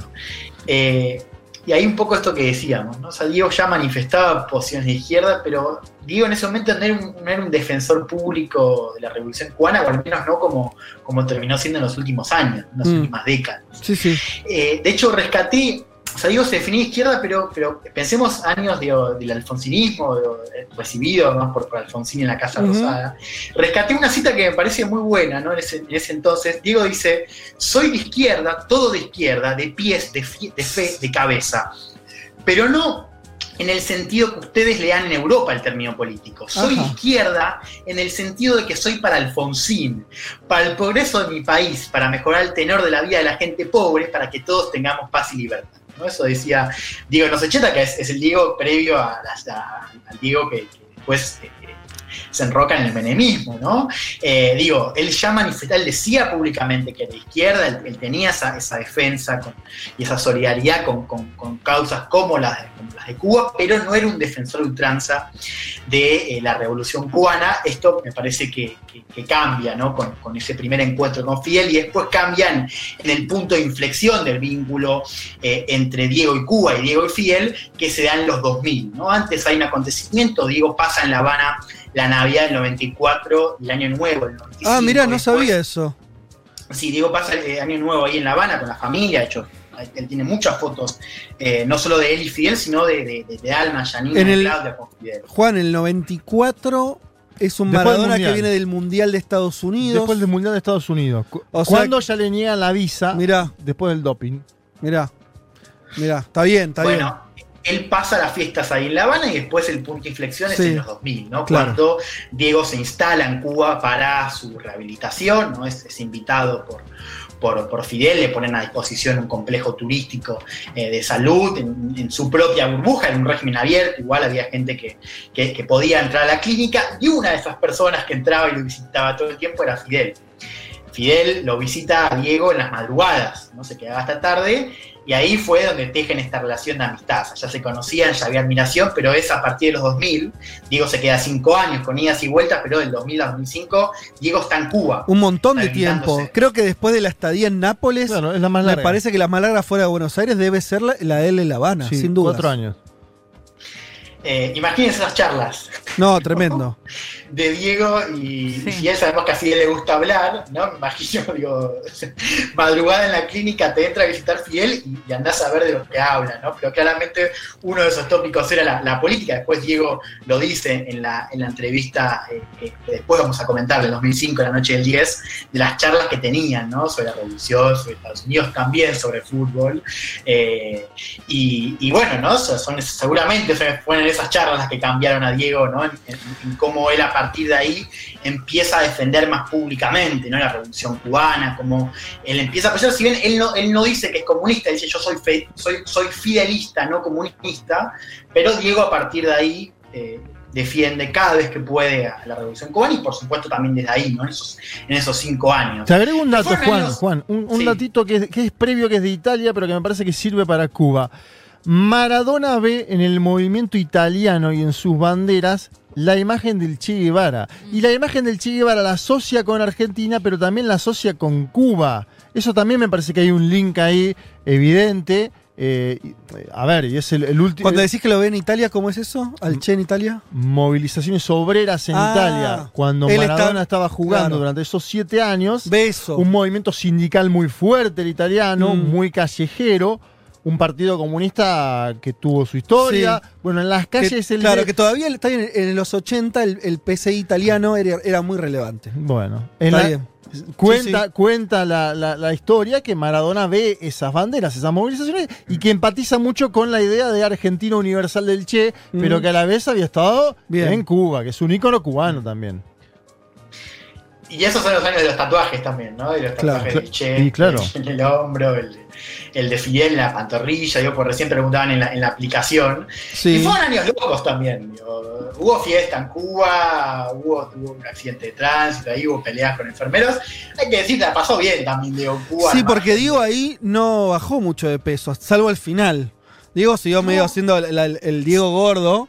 De, de esos, ¿no? de esos años de, de- en Cuba. Es como que está tranquilo en Cuba, ¿no? Sí, la, la imagen es más del el, eh, charlas con Fidel, mojito, ¿no? Por ahí cierto control sobre el consumo de, de drogas, me imagino más, más controlado. No sé si, si sí o no, pero más controlado. Y sobre todo sin que le rompa las bolas.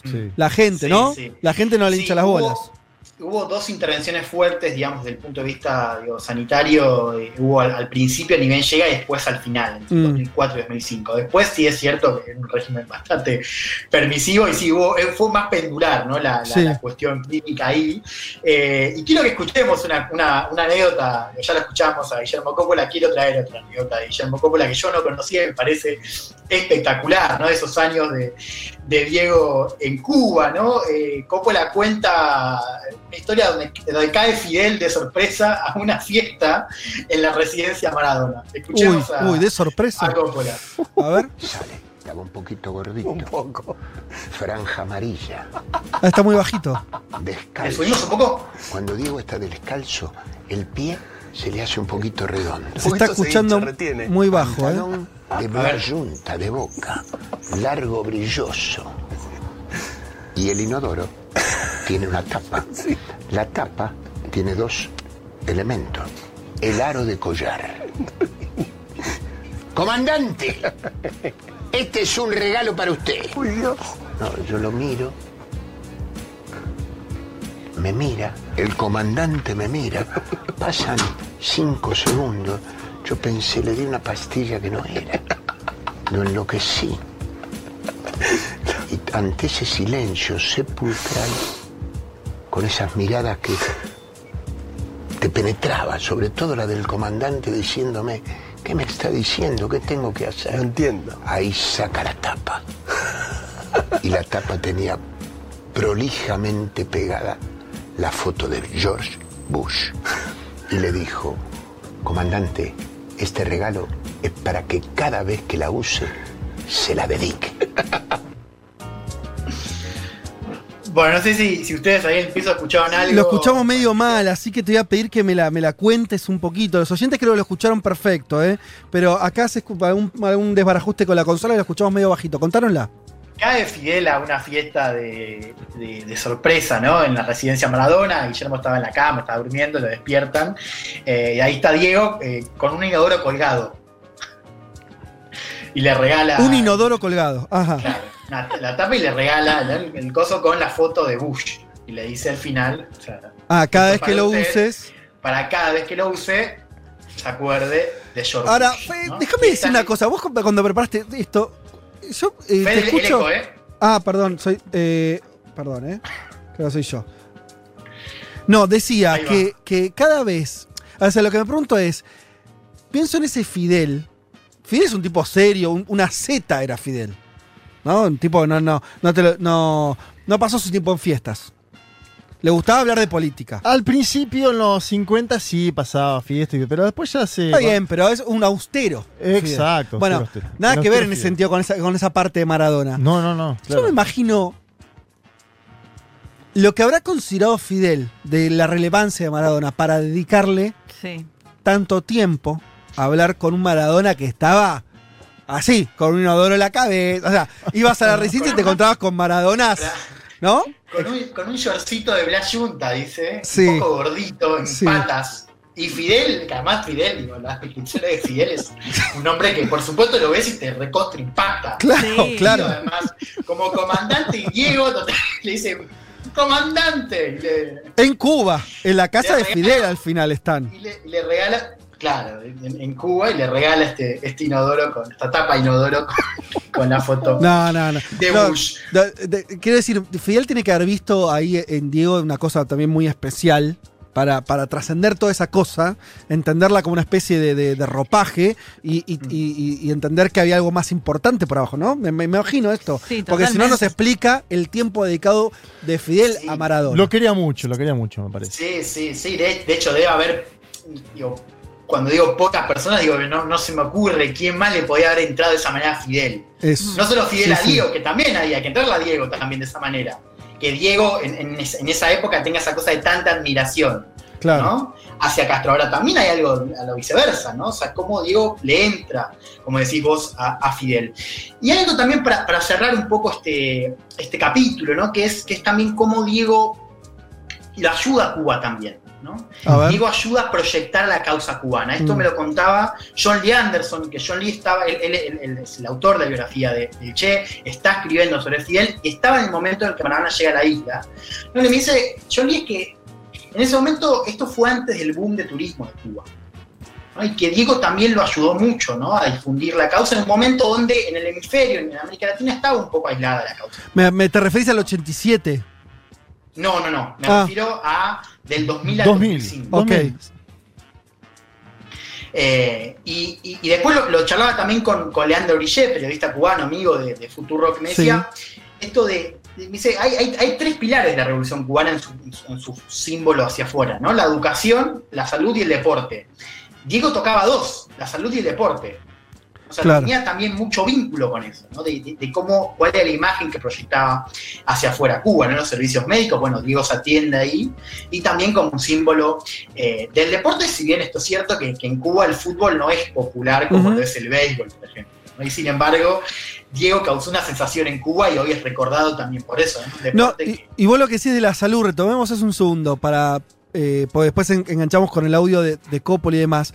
Pero Diego llega a La Habana en el año 2000 en un avión directo desde Punta del Este, más o menos de Montevideo, cuando había tenido. había estado en coma. ¿No? O sea, es verdad lo que vos decís, me lo estoy acordando ahora, que hubo una imagen, y esto puede, debe haber sido importante para los cubanos, para el gobierno también de Cuba, la idea de salvarle la vida. A Nada más que nada menos que a Maradona. Más allá que después tuvo ese régimen más laxo y yo qué sé. Pero ni- él llega directo desde Uruguay, casi eh, a- a- donde estuvo a punto de morir. Y donde se trata primero es en Cuba. Claro.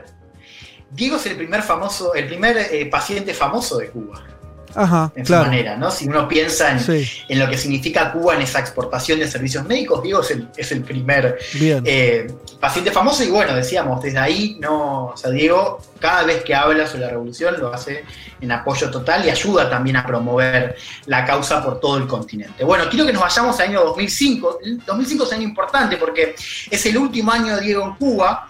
Acá hay una, una linda historia que es que Diego antes de irse de Cuba juega un partido contra los periodistas extranjeros, que es, no sé si se acuerdan, yo no, yo no me acuerdo, lo leí ahora que Diego estaba recontra peleado con los periodistas extranjeros porque le estaban rompiendo las pelotas todo el viaje, o sea, Sí. todo, toda la estadía. O sea, se suponía que Diego tenía que estar más o menos en una burbuja Sí. y los periodistas lo corrían por todos lados. Bueno, Sí.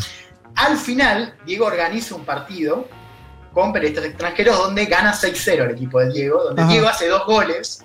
Y estaba leyendo de una crónica de un periodista que se llama Mauricio Vicente, escribe en El País, dice, el tipo dice, yo lo único que quería era, era- yo estaba jugando de defensa, dice el periodista, yo quería hacer una buena falta a Diego. No lo pude ni tocar. Sí. Dice, Diego volaba, ¿no? Sí. Partido 2005 contra periodistas en el final de su vos. estadía em, eh, en, en Cuba. Bueno, vos contabas esto de Nonalca, bueno, ahí dicen que, que fue Fidel el que le dice a Diego de ir, ¿no? El que lo invita y que le dice que Diego tenía que estar ahí, y es ahí donde se lo presenta eh, a Chávez. Y es también el año 2005 donde Diego entrevista a Fidel en la noche del 10. Claro. Pasa todo Una ese año. es una entrevista fascinante. Ayer la pasaron, creo, por, por Canal 13. ¿no? Yo no lo Sí. chequeé, yo la había visto. De hecho, algunos decían, eh, Diego logró, logró el milagro de que, de que Canal 13 hablara, eh, estuviera Fidel y, ¿no? y hablar en contra de la FIFA y de los poderes del mundo, del imperialismo, en prime time en Canal 13 ahora, ¿no? Eso. Bueno, Claro. Sí, total. sí. Total. Eh, bueno, es una entrevista donde sobre habla Fidel, ¿no? Diego más que nada escucha, mete algunos bocadillos, donde Diego además le muestra los tatuajes. Ahí tenemos que, que hacer la aclaración. El tatuaje de- del Che es antes de la estadía eh, de Diego Sí. en Cuba. El de Fidel es eh, sigue en, en esos años de Diego en Cuba. Bien. Juegan también al fútbol, hacen jueguitos. Eh, pero quiero que escuchemos un fragmento de esa nota cuando hablan de Estados Unidos, hablan de la frontera, de los migrantes cubanos y esta gente de la CIA cubano que es Luis Posada Carriles. Quiero que escuchemos el intercambio de Diego y Fidel en la noche del 10.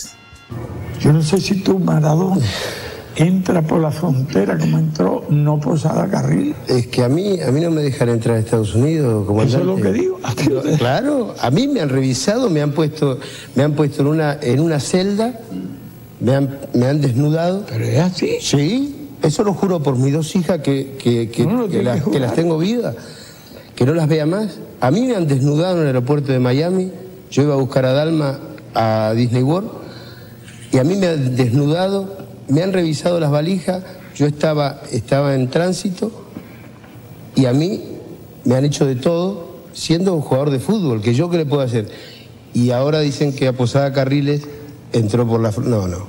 Entró, entró como iba a entrar yo, pero a mí, a mí sí me dijeron que, que yo tenía que quedarme en el aeropuerto, me, me pusieron en una celda, me hicieron estar 45 minutos, me, me hicieron volver a Buenos Aires.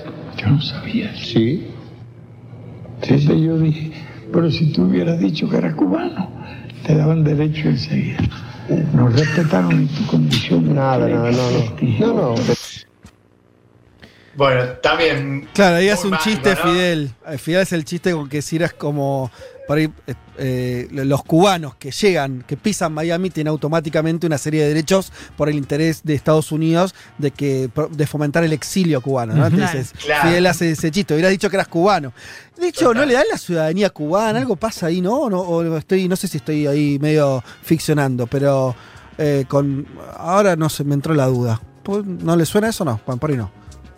Eh, busquemos, busquemos a ver si le dieron la ciudadanía. Estuvo cuatro años. Tranquilamente la puede Me tener. suena de algo, pero, pero por ahí estoy flasheando. Me- Bueno, Me, da gracia otra anécdota chiquita cuando le, cuando Maradona le muestra el tatuaje a Fidel Castro Sí. y Fidel Castro le dice, "Mm, ¿qué te hiciste, loco? Yo estoy mejor que el del tatuaje. y le dice, bueno, es bueno el tatuador, pero tampoco te puede hacer igual. Claro. El lugar, el lugar donde se lo hace Maradona, la pierna izquierda de Maradona, su parte más valiosa del cuerpo, lo que admiró el mundo entero, esa zurda, se lo hace en esa pierna Fidel Castro. Imagínense el amor que le tendría. acá encontré esto buen dato, que eh, declaró en Radio Mitre en el año 2000 que aceptó gustoso adoptar la ciudadanía cubana y desde ahora tendrá la doble nacionalidad. Me la ofrecieron y acepté gustoso, dijo, con mucho orgullo, amor y dignidad ser ciudadano cubano. No sé si esto se formalizó o no, lo estoy revisando ahora rápido, después vemos, pero algo pasó, había pasado al respecto. Y antes él en su momento le habían ofrecido una suma muy grande de dinero de los Estados Unidos para que él promoviera la MLS,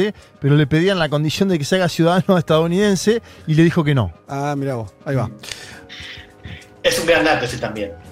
ese es un, es un gran dato. Bueno, quiero que vayamos ya al, al final, ¿no? Que Sí. son los últimos años. Eh, la- la- la- el vínculo entre, entre Diego y Fidel eh, sigue mucho por cartas.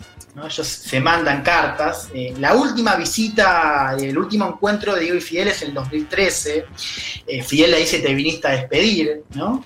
Eh, no, quiero que lo, no, no lo quiero contar yo. Esto lo cuenta, se lo cuenta Diego a eh, Víctor Hugo Morales en una de sus emisiones de, de Zurda y cuenta cómo fue el último encuentro entre Fidel Castro y Diego.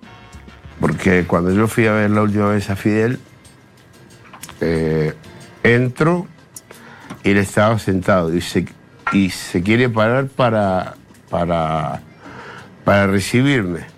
Y yo le digo, tranquilo, no. Me dijo, te venís a despedir, ¿no? A mí me explotaron los ojos, digo, no, maestro, vengo, vengo a saludarlo porque antes no me, no me dejaban. ¿Quién no te dejaba? ¿Sabían lo que nosotros hacíamos a la madrugada hablando de fútbol y yo explicándote béisbol a vos? Esto, todo esto no saben. Y yo llorando. Ahí me, me- me encanta esa- ese fragmento, es es- es súper emocionante, ¿no? Lo que cuenta. ahí- Diego también está un poco quebrado y cuando se lo cuenta a Víctor Sí. Hugo, están recordando a Fidel y además, digo, también Diego ahí se emociona mientras cuenta. Ahí ya había muerto Fidel cuando cuenta eso Maradona, obviamente, claro. Y, y- y- y, claro, y, y ahí cuenta, ¿no? Un poco de estas charlas, ¿no? De, de la Sí, claro, que no, eran, 2000. no eran, suponemos entonces que no eran solo de política, también está, me gusta esa idea de Fidel contando el, el- el béisbol. Eh, porque a Maradona además le gustaban todos los deportes. A Maradona le gustaba el rugby. eh, él jugaba al golf. eh, le gustaba el básquet, digo, le gustaban los deportes. Todo, todo, el Sí, tenis de también. hecho, el con lo que pasó con los Pumas también se le podía ver hinchando por los Sí, rugbyers. Total. Bueno, y, y- el dato es que Diego se entera de la muerte de Fidel en una final de Copa Davis. En Ah, Croacia, en Croacia, en En Croacia. Croacia. O sea, imagínense también, digo, eso. Claro. Eh, no, y sí, me- a mí me, me- me es eh, particularmente grato esto de, de- de Diego, que le, le explicaba el fútbol a Fidel y Fidel le explicaba de béisbol a Diego. Bueno, en el 2015, que es un año antes de la muerte de Fidel, y Cuba publica, el gobierno cubano publica las cartas entre Diego y Fidel para disipar los rumores sobre el estado de salud de Castro. ¿No? Eh, y, y en una de esas, de esas cartas, eh, eh, Diego le dice a Fidel, si algo he aprendido contigo a lo largo de estos de años de sincera y hermosa amistad, es que la lealtad no tiene precio, que un amigo vale más que todo el oro del mundo y que las ideas no se negocian. Esto le escribe Diego a Fidel. En una de estas últimas cartas.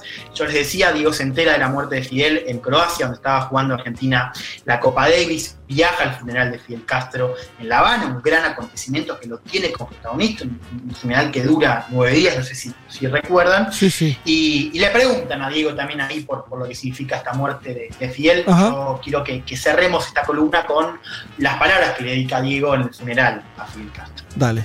Para mí fue un segundo padre, eh, un hombre, un hombre al cual yo adoro, me siento cubano. A mí me han dado amor, eh, muchísimo amor en mi enfermedad. Y hoy que me levanto todas las mañanas eh, y puedo, puedo practicar deportes, puedo, puedo hablar con, con ustedes o puedo hablar con, con mis hermanos o puedo, o puedo tener una entrevista, eso se lo debo mucho, mucho a Fidel.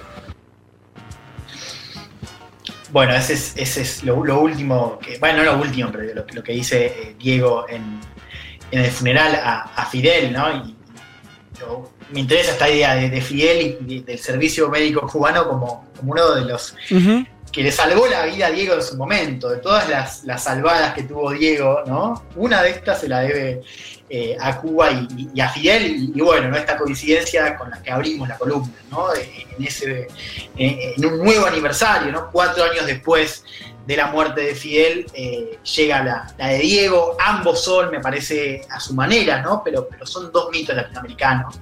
No hay muchos. Eh, Diego y Fidel a su manera son dos mitos.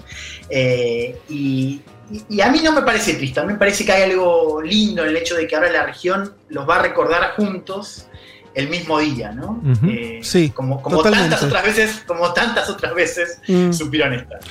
Es una locura igual lo del día. Lo del día es una locura. Es posible que algo pase también con eso, veremos. No, esas son, no, no son cosas que se decretan. Pero esto que decís, Selman, a mí me empieza a resonar en algún lugar. Digo, esta idea de, de dos mitos latinoamericanos, la fecha. Por ahí en algún momento empieza a funcionar de alguna manera como, como otras fechas que se tienen, ¿no? Eh, por ahí dando vueltas, tal vez, tal vez esta se, se convierta en algo. Bien, al final, mirá, teníamos un programa preparado, ¿no? Con, con la Oh, compañera claro. Aldana Somoza, que, que preparamos un panorama de otras noticias, No que entró, cosas que estuvieron muchacho, pasando. no importó más nada. No importa la más nada, solamente voy a decir y lo voy a anunciar porque tiene que ver al final con Maradona, que eh, en Francia, en París, en otras Ah, ciudades, ayer. hubo una protesta importante Sí. de la que vamos a hablar el domingo que viene porque es muy, muy, gros, muy grueso lo que está queriendo Sí. pasar, que es una ley para que la cana no pueda ser filmada, para que la policía no pueda ser filmada cuando ejerce violencia contra los ciudadanos. Algo, si hay unas pocas defensas que algunas pocas cosas buenas que tiene la tecnología, es que vos te permite eh, que cada persona tenga un- una última defensa que es filmar lo que te hace la cara, ¿no? Eh, bueno, eso lo, lo- lo- el gobierno está queriendo pasar como una ley prohibiendo eso. ¿Qué? De hecho, estas protestas se venían dando ya en las últimas semanas desde que pasó, apareció este proyecto, pero esta semana puntualmente policías, tres policías golpearon a un afro francés muy fuerte, no murió, pero lo golpearon fuertemente y todo esto se vio a través de un video. O sea, digo, lo importante que tiene justamente la viralización de las imágenes. Y, hoy- y- y- y en esas imágenes donde se veía, eh, en medio de estas protestas de los ciudadanos franceses haciendo una barricada, algo que suele, que está en su propia cultura, en su Sí, ADN, ¿no? Nacional. histórico. Hacer barricadas. Si algo saben hacer los franceses es pan francés y barricadas. Y alguna guillotina también. Frase me gusta. Eh, en ese video, en uno de los tantos videos, se vio ¿Quién? Primera fila, ¿eh? En primera fila en contra de la policía, porque si algo que dijo muchas veces Maradona es que él cualquier cosa menos buchón de la cana. Se lo ve a Maradona eh, en una bandera llevada por manifestantes. Así que eh, hay- yo lo posté diciendo, como, bueno, ya, ya está viviendo de vuelta Maradona, ¿no? ¿no? no habían pasado ni, ni 48 horas de que había fallecido y ya estaba en las calles de París. También global Maradona. Vaya uno a saber ahora qué futbolista francés esté mirando esas imágenes Mm. y Sí. se tatúe al Diego, ya como hizo Por- eh, él mismo, el Diego, con el Che Guevara, cuando veía las movilizaciones con la bandera del Che en Italia, ¿no? Sí, porque además no era una banderita y nomás, era una pancarta en la primera línea. Sí, así que estaba ahí en primera línea Maradona en París defendiendo también otra buena causa de la que en este programa hablaremos. No el día de hoy, porque este programa se está terminando, pero en el próximo, ya cuando retomemos nuestra agenda más este, normal o, acostumbrada, estaremos narrando también, también esto. Nos pone muy contentos que Maradona haya revivido ya como, como un manifestante más en las calles parisinas. Un mundo de sensaciones. Vázquez, Carg, Elman, Martínez. Ver las cosas desde un rincón del mundo te da otra perspectiva.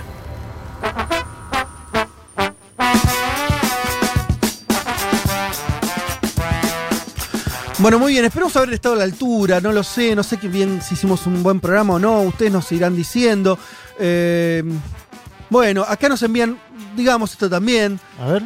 Bajo el nombre de Tabaré Vázquez, alguien nos dice, y un saludito a nuestro querido Prezi, que después de ver lo que dijo Lacayo Pou sobre Maradona, ¿Qué, qué, qué qué- qué palabra, qué de de mil más, decir ese qué destien, qué macrista, ¿no? Qué, qué Dice bajo. que le gustaba más Francescoli, mamá. Francescoli es un admirador de Maradona, Francescoli. No, no, y aparte un Además. excelente, un extraordinario jugador, pero no, no tenés que comparar No, con no. nadie en ese momento. Sí, Decís, siento horrible. mucho dolor por el pueblo argentino. Lamentable, pero digamos que Lamentable. Tabaré Vázquez está internado, está muy mal. Internación domiciliaria por una trombosis que sufrió el día de ayer.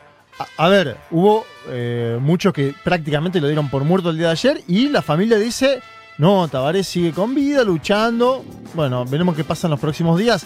Una figura importantísima de la izquierda latinoamericana, Tabaré Vázquez, y bueno, eh, seguiremos atentos a la evolución de su salud. Totalmente. Y mm, qué más iba a decir? Bueno, hay muchísimos mensajes.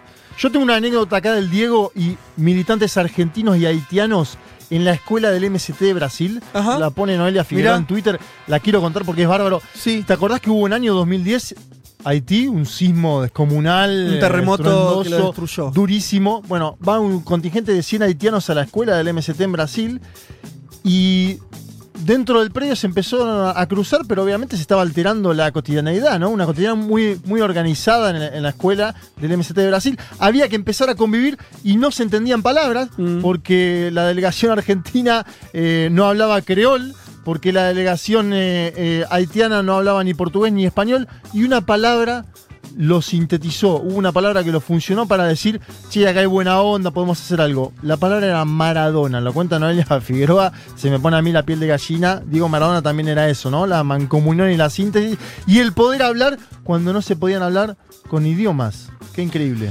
Totalmente. Bueno, eh, Bea dice, siempre aprendo mucho con su programa y hoy no solo aprendí, sino que me emocioné un montón. Muchas gracias. Eh, Nosotros también, ¿eh? Patri dice, que- gracias por este programa. Eh, Clara dice también lo de París, nombra esto que decíamos. Eh, bien, qué más, qué hermoso programa, dice Flora eh, eh, de Córdoba. Gracias, abrazos desde Córdoba. Bueno, en fin, muchísimos mensajes, así que bueno, por, lo, por los mensajes al menos pareciera que, que les ha Estuvimos a la altura. gustado. Qué bueno porque era un desafío. Era un desafío para nosotros hacer así, hacer algo bastante fuera de lo común.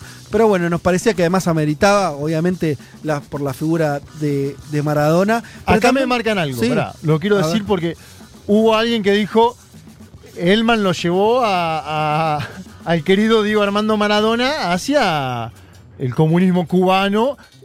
Pero, peronícenme de vuelta al Diego, me decían, y hay que decir también que el último Diego fue muy peronista. No lo pudimos tocar mucho acá, pero yo lo toqué en Segurola el viernes y si alguien quiere lo puede escuchar. Un Maradona que en la última etapa aprende mucho de peronismo y a mí me llama la atención un dato. Uno de los ministros más importantes de este gobierno, Guado Sí. de Pedro, lo despide diciendo compañero. Ajá. Que creo que hay un sentir dentro del gobierno en que se fue un compañero, un tipo que estuvo apoyando al gobierno de Alberto Fernández hasta las últimas semanas, Mm. que lo apoyó en el impuesto a las grandes fortunas, el, el aporte solidario. Sí, nosotros, no, a ver, no, no- no hablamos de, de la faceta en relación a la Argentina, Claro. que habría millones de cosas para hablar de Maradona en términos deportivos, en Porque términos programa de políticos. política internacional. El chiste acá era otro, hablar justamente de Mara- Maradona fuera de nuestras fronteras, pero por supuesto, y eh, Maradona tuvo una- su, su identidad política, en realidad la tuvo siempre. Siempre, eh, siempre. mm, eh, Siempre, Él cuenta que con, su- una natura- con la naturalidad que tiene el, eh, el peronismo en los sectores populares, que Sí, es sí. básicamente muy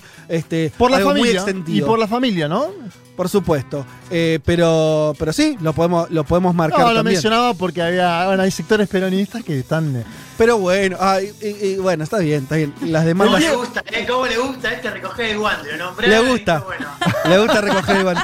Le gusta peronizar el. Sí, qué sé yo.